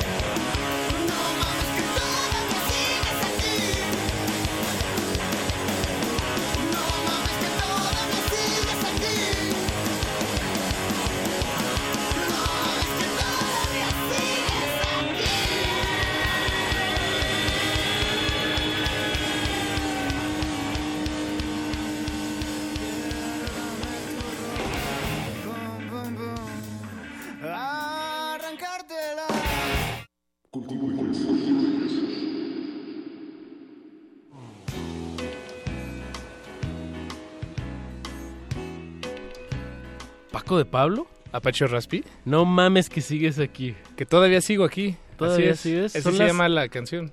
Ah, ya. Pero, es Pero- que yo me lo preguntaba porque son las, las 22 horas con 48 minutos. Sí, normalmente, normalmente el cultivo de ejercicios acaba a las 10, pero esta noche tuvimos Yolo. casa llena, entonces YOLO. Exacto. Eh, escuchamos No mames que todavía sigues aquí, eh, de Yokozuna. Esta noche el sujeto de estudio, bueno, 50% de Yokozuna. Tenemos aquí a Antonio Tranquilino, eh, baterista, compositor, rockero. Eh, espero que amigo al salir de esta Por cabina. supuesto, claro que sí. Sé hacer lasañas también. Eh, el proyecto Yokozuna, eh, digo, va- va- vamos a, tiene una presentación este sábado, ahorita damos los, las coordenadas como es debido, pero antes me gustaría que nos platicaras un poco sobre la experiencia en vivo del proyecto, eh, que, que es un proyecto, bueno, que, que tiene cierta facilidad de movimiento al ser dos integrantes. Claro. Eh, ¿a, a dónde ha, ha lle- ha llevado este esta experiencia de Yokozuna? Algo que nos puedas compartir, algún tour. Tal vez desde los foros más pequeños de la ciudad hasta... Digo, está muy amplia, pero algo que se te venga ahorita de... Que de- te llene de orgullo. Una, bueno, muchas cosas, la verdad. Eso, este, sí, claro. Con mi hermano tocar siempre es, este, es una cosa bien feliz. Me hace muy, muy, muy feliz. Este, no sé, es, es, es mágico, lo amo, ¿qué puedo decir? Ah. es mi hermano y, y no, y la verdad es que hay una amistad muy, muy chida, pero pues es que nos ha pasado tantas cosas, es como... A mí personalmente de las últimas cosas que nos hemos tocado vivir fue eh, todas las dobles funciones que tuvimos en los festivales, sobre todo en, entre España y, y Chicago, en un lapso como de dos años que tocábamos en todos los festivales dos veces al día. Era una cosa loquísima. ¿Qué? Pero, ¿por Pero qué? tocábamos en afters y luego tocábamos en el show, por ejemplo, el caso de Ruido Fest, o en el caso del Monkey Week también, estar tocando como en diferentes El mismo lugares, día, el pero- mismo y en lugares lejanos. Y en lugares lejanos, sí, ese tipo de momentos divertidos y, y también de repente llegar a lugares en donde pues ni siquiera sabías, o sea, el primer día que llegué a, a- a Madrid, cuando fuimos la primera vez a tocar, pues llegué de turista, así de repente me volteé a ver un cuate y me decía, hostia, tío, quiero venganza, quiero venganza. Estaba yo en la Plaza Mayor y yo, órale, ya sí está pasando esto, qué chido. O sea, alguien me reconoció y, y, eso es, o sea, cuando empiezas jugando y de repente construyes algo que hay gente que... Híjole, es que ahorita me estoy acordando de otra que es muy buena. eh, unos, unos amigos de Guadalajara que tienen a un hijo que de repente llegaron a un show, tocamos en el Teatro Estudio Cabaret, como unos dos años después de que habíamos tocado en el 212, el primer 212 de hace muchísimo tiempo de RMX. ajá. Y este, estábamos ahí precisamente en Zapopan. Y entonces llega el cuate y me empieza a platicar de todos los discos y me saca y empezamos a, a echar los autógrafos y, y llega su, su, su chava y de repente me dicen, bueno, tenemos que confesarte algo. Hmm. La verdad es que estaban escuchando las últimas rolas y una rola que estaba súper rockera, cepelinesca, cachonda. Y pues yo de repente ya estaba medio bebido y pues sí me agarré acá unos besos. y había como unos baños que no eran como sanirrents, pero era una instalación como no permanente en el lugar hasta el fondo. Y pues como atrás de ahí, pues el cuate ya le valió y andaban bien prendidos y pues no se pusieron nada. Y pues resulta que después pues ya llevaban un buen rato, se casaron y tienen un hijo que se llama Toño. Y es así como una cosa bien chida. Sí. Y es como que ya ahora ya viven casados y hasta me enseñaron al, le traían al chavillo. Traían a la mamá que estaba fuera del lugar es que, y ya le dejaron a la mamá y entraron a vernos al show, ¿no? Pero increíble, divertidísimo. Eso, eso también, ese tipo de cosas son las más... Son, que no, no esperas que, que el, lo, lo que tu música te, te retribuye, o te, te da regreso, tenga esa forma, ¿no? Sí. Que, que venga en forma de un bebé, en este caso. Una nueva familia en Zapopan, Jalisco. Exactamente. Pues hablemos sobre el evento Mercado Eh. Negro Music Fest que se celebra este sábado 24. Sábado 24 en la Carpa Astros a las 4 de la tarde. Exacto. Ahí sobre Calzada Tlalpan, número 855. El metro más cercano es Villa Cortés. Villa de Cortés. Villa de Cortés, perdón. Y bueno, es, es un cartel de s- ocho, ocho bandas, eh, dentro de las que están La Castañeda, La Barranca, Descartes a Kant, El Fausto, Gerardo Enciso, Urs Bajo el Árbol, Dolan y nuestros invitados de esta noche, Yokozuna. Exactamente. Recuerden llegar temprano, es muy importante porque pues las bandas que vienen a cerrar, pues digo, traen un show y un performance muy aletargado y está chido, ¿no? O sea, lo hacen con su tiempo y con su espacio, entonces pues sí va a haber muchos de las bandas, vamos a estar tocando un poquito más temprano de lo común, pero pues va a estar bien chido, la verdad es que está muy bien, el precio está muy padre, o sea, finalmente ya los, los, los grandes de la barranca y, y la casta pues ya traen un show que bueno, a los fans y a la gente que son sus seguidores lo, lo van a disfrutar muchísimo y este y pues ahí nos vemos, va a estar Eso. bien chido y, y pues sí, ahí los, los saludo, normalmente estoy entre el público, acérquense, no muerdo, sé que hay leyendas, pero no, no muerdo. Empieza aquí el, el flyer dice que empieza a las 4 de la tarde, como dices bien Antonio, lleguen temprano. Eh, y además es sábado, es un... Exacto. Bueno, levántense temprano, haga la... la- Desayunen tarde. Desayunen tarde. Ay, bueno, no hagan lo que El quieran. aseo, con su hagan lo que quieran. Hay unas gorditas que están justo enfrente, están muy muy buenas, la verdad. Muy buenas. Ya me está dando hambre, Paquito. el plan, Apache. Oye, este es el cultivo de ejercicios más largo de la historia que hemos tenido. Así Dos- es. Dos horas, Paquito. Oye, ¿y sigues aquí? Seguimos aquí. Seguimos aquí resistiendo. Y qué mejor en la compañía de Antonio Tranquilino. Se nos, se nos, ahora sí se nos está acabando el tiempo. Eh, pero no sin antes pues hacer la latente invitación a esta tocada del sábado 24 en la Claro que Carpa sí. Astros y a que pues sigan en las redes el, el proceso de Yokozuna que ya tienen cuatro discos, ¿no? Ya son ¿Cuántos cinco. son? Cinco. Sí, son cinco. A ver, uno, dos, tres. Son seis, contando los EPs y. Ah, ya. Y bueno, ahorita los lanzamientos digitales que ya no sé cuántos llevamos. Ya debemos de llevar casi un disco completo. De puros lanzamientos. Pero es que lanzamientos digitales es, es, es lo de hoy. y pues uno tiene que también ir buscando y. Ya, ya, ya estamos armando ahorita un disco, un álbum, álbum, álbum. Y va a venir con todo. Va a estar bien chido. Buenísimo. Eso sí. Buenísimo. Pues, eh, Antonio, ¿con qué nos despedimos? ¿Qué te gustaría Eh, escuchar? Pues escuchemos algo del primer disco y precisamente esto que sí viene de las sesiones. Cerrando con lo primero. Huevos al motor. Un clásico. Huevos al motor. ¿Algo que quieras agregar del tema antes de lanzarlo, Antonio? No, pues es este mi respeto y admiración total específicamente a la temporada 5 de Los Simpsons que es como sí, es como la Biblia para nosotros. Es uno de los mejores capítulos y pues sí, huevos al motor, ¿no? ¿Qué más puede decir el jefe Gorgory ahí preparando? Si no nos morimos, nos vamos a dar un agasajo. Pues muchísimas gracias, eh, Antonio, por darte la vuelta. No, muchas gracias por la invitación y qué bueno que están escuchando radio, muchachos. Felicidades por el programa. Está súper chido. Exacto. De- ahora sí que desconecten tantito su, su wifi y su- cierren su computadora, abran sus orejas. Hay mucho más de lo que Zuckerberg nos, nos está alimentando. Y bueno, escuchemos música. Escuchemos Huevos al motor de Yokozuna. Muchísimas gracias, Antonio. No, gracias a ustedes. Eh, saludos a todos los que nos prestaron sus oídos durante estas últimas dos horas. Muchísimas gracias al equipo de producción, Betoques, Eduardo Luis Hernández Hernández, el Miau y por supuesto José de Jesús Silva en la operación técnica. Esto es Radio UNAM, Resistencia Modulada. Apache Raspi. Paco de Pablo. Vámonos, música maestros.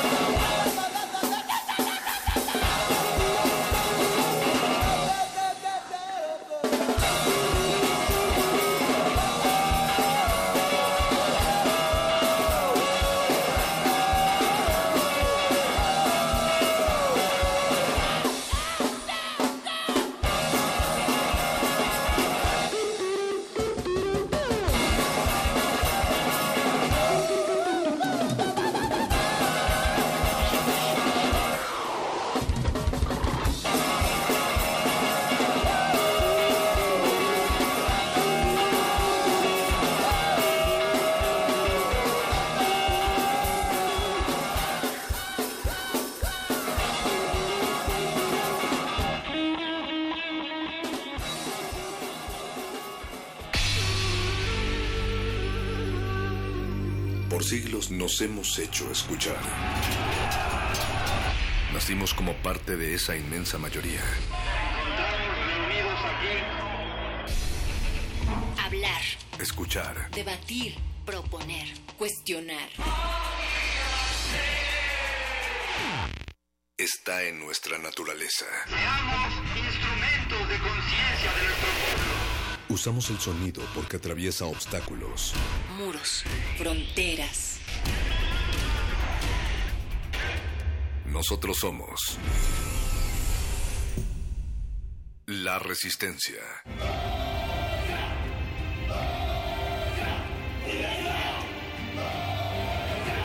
Resistencia modulada.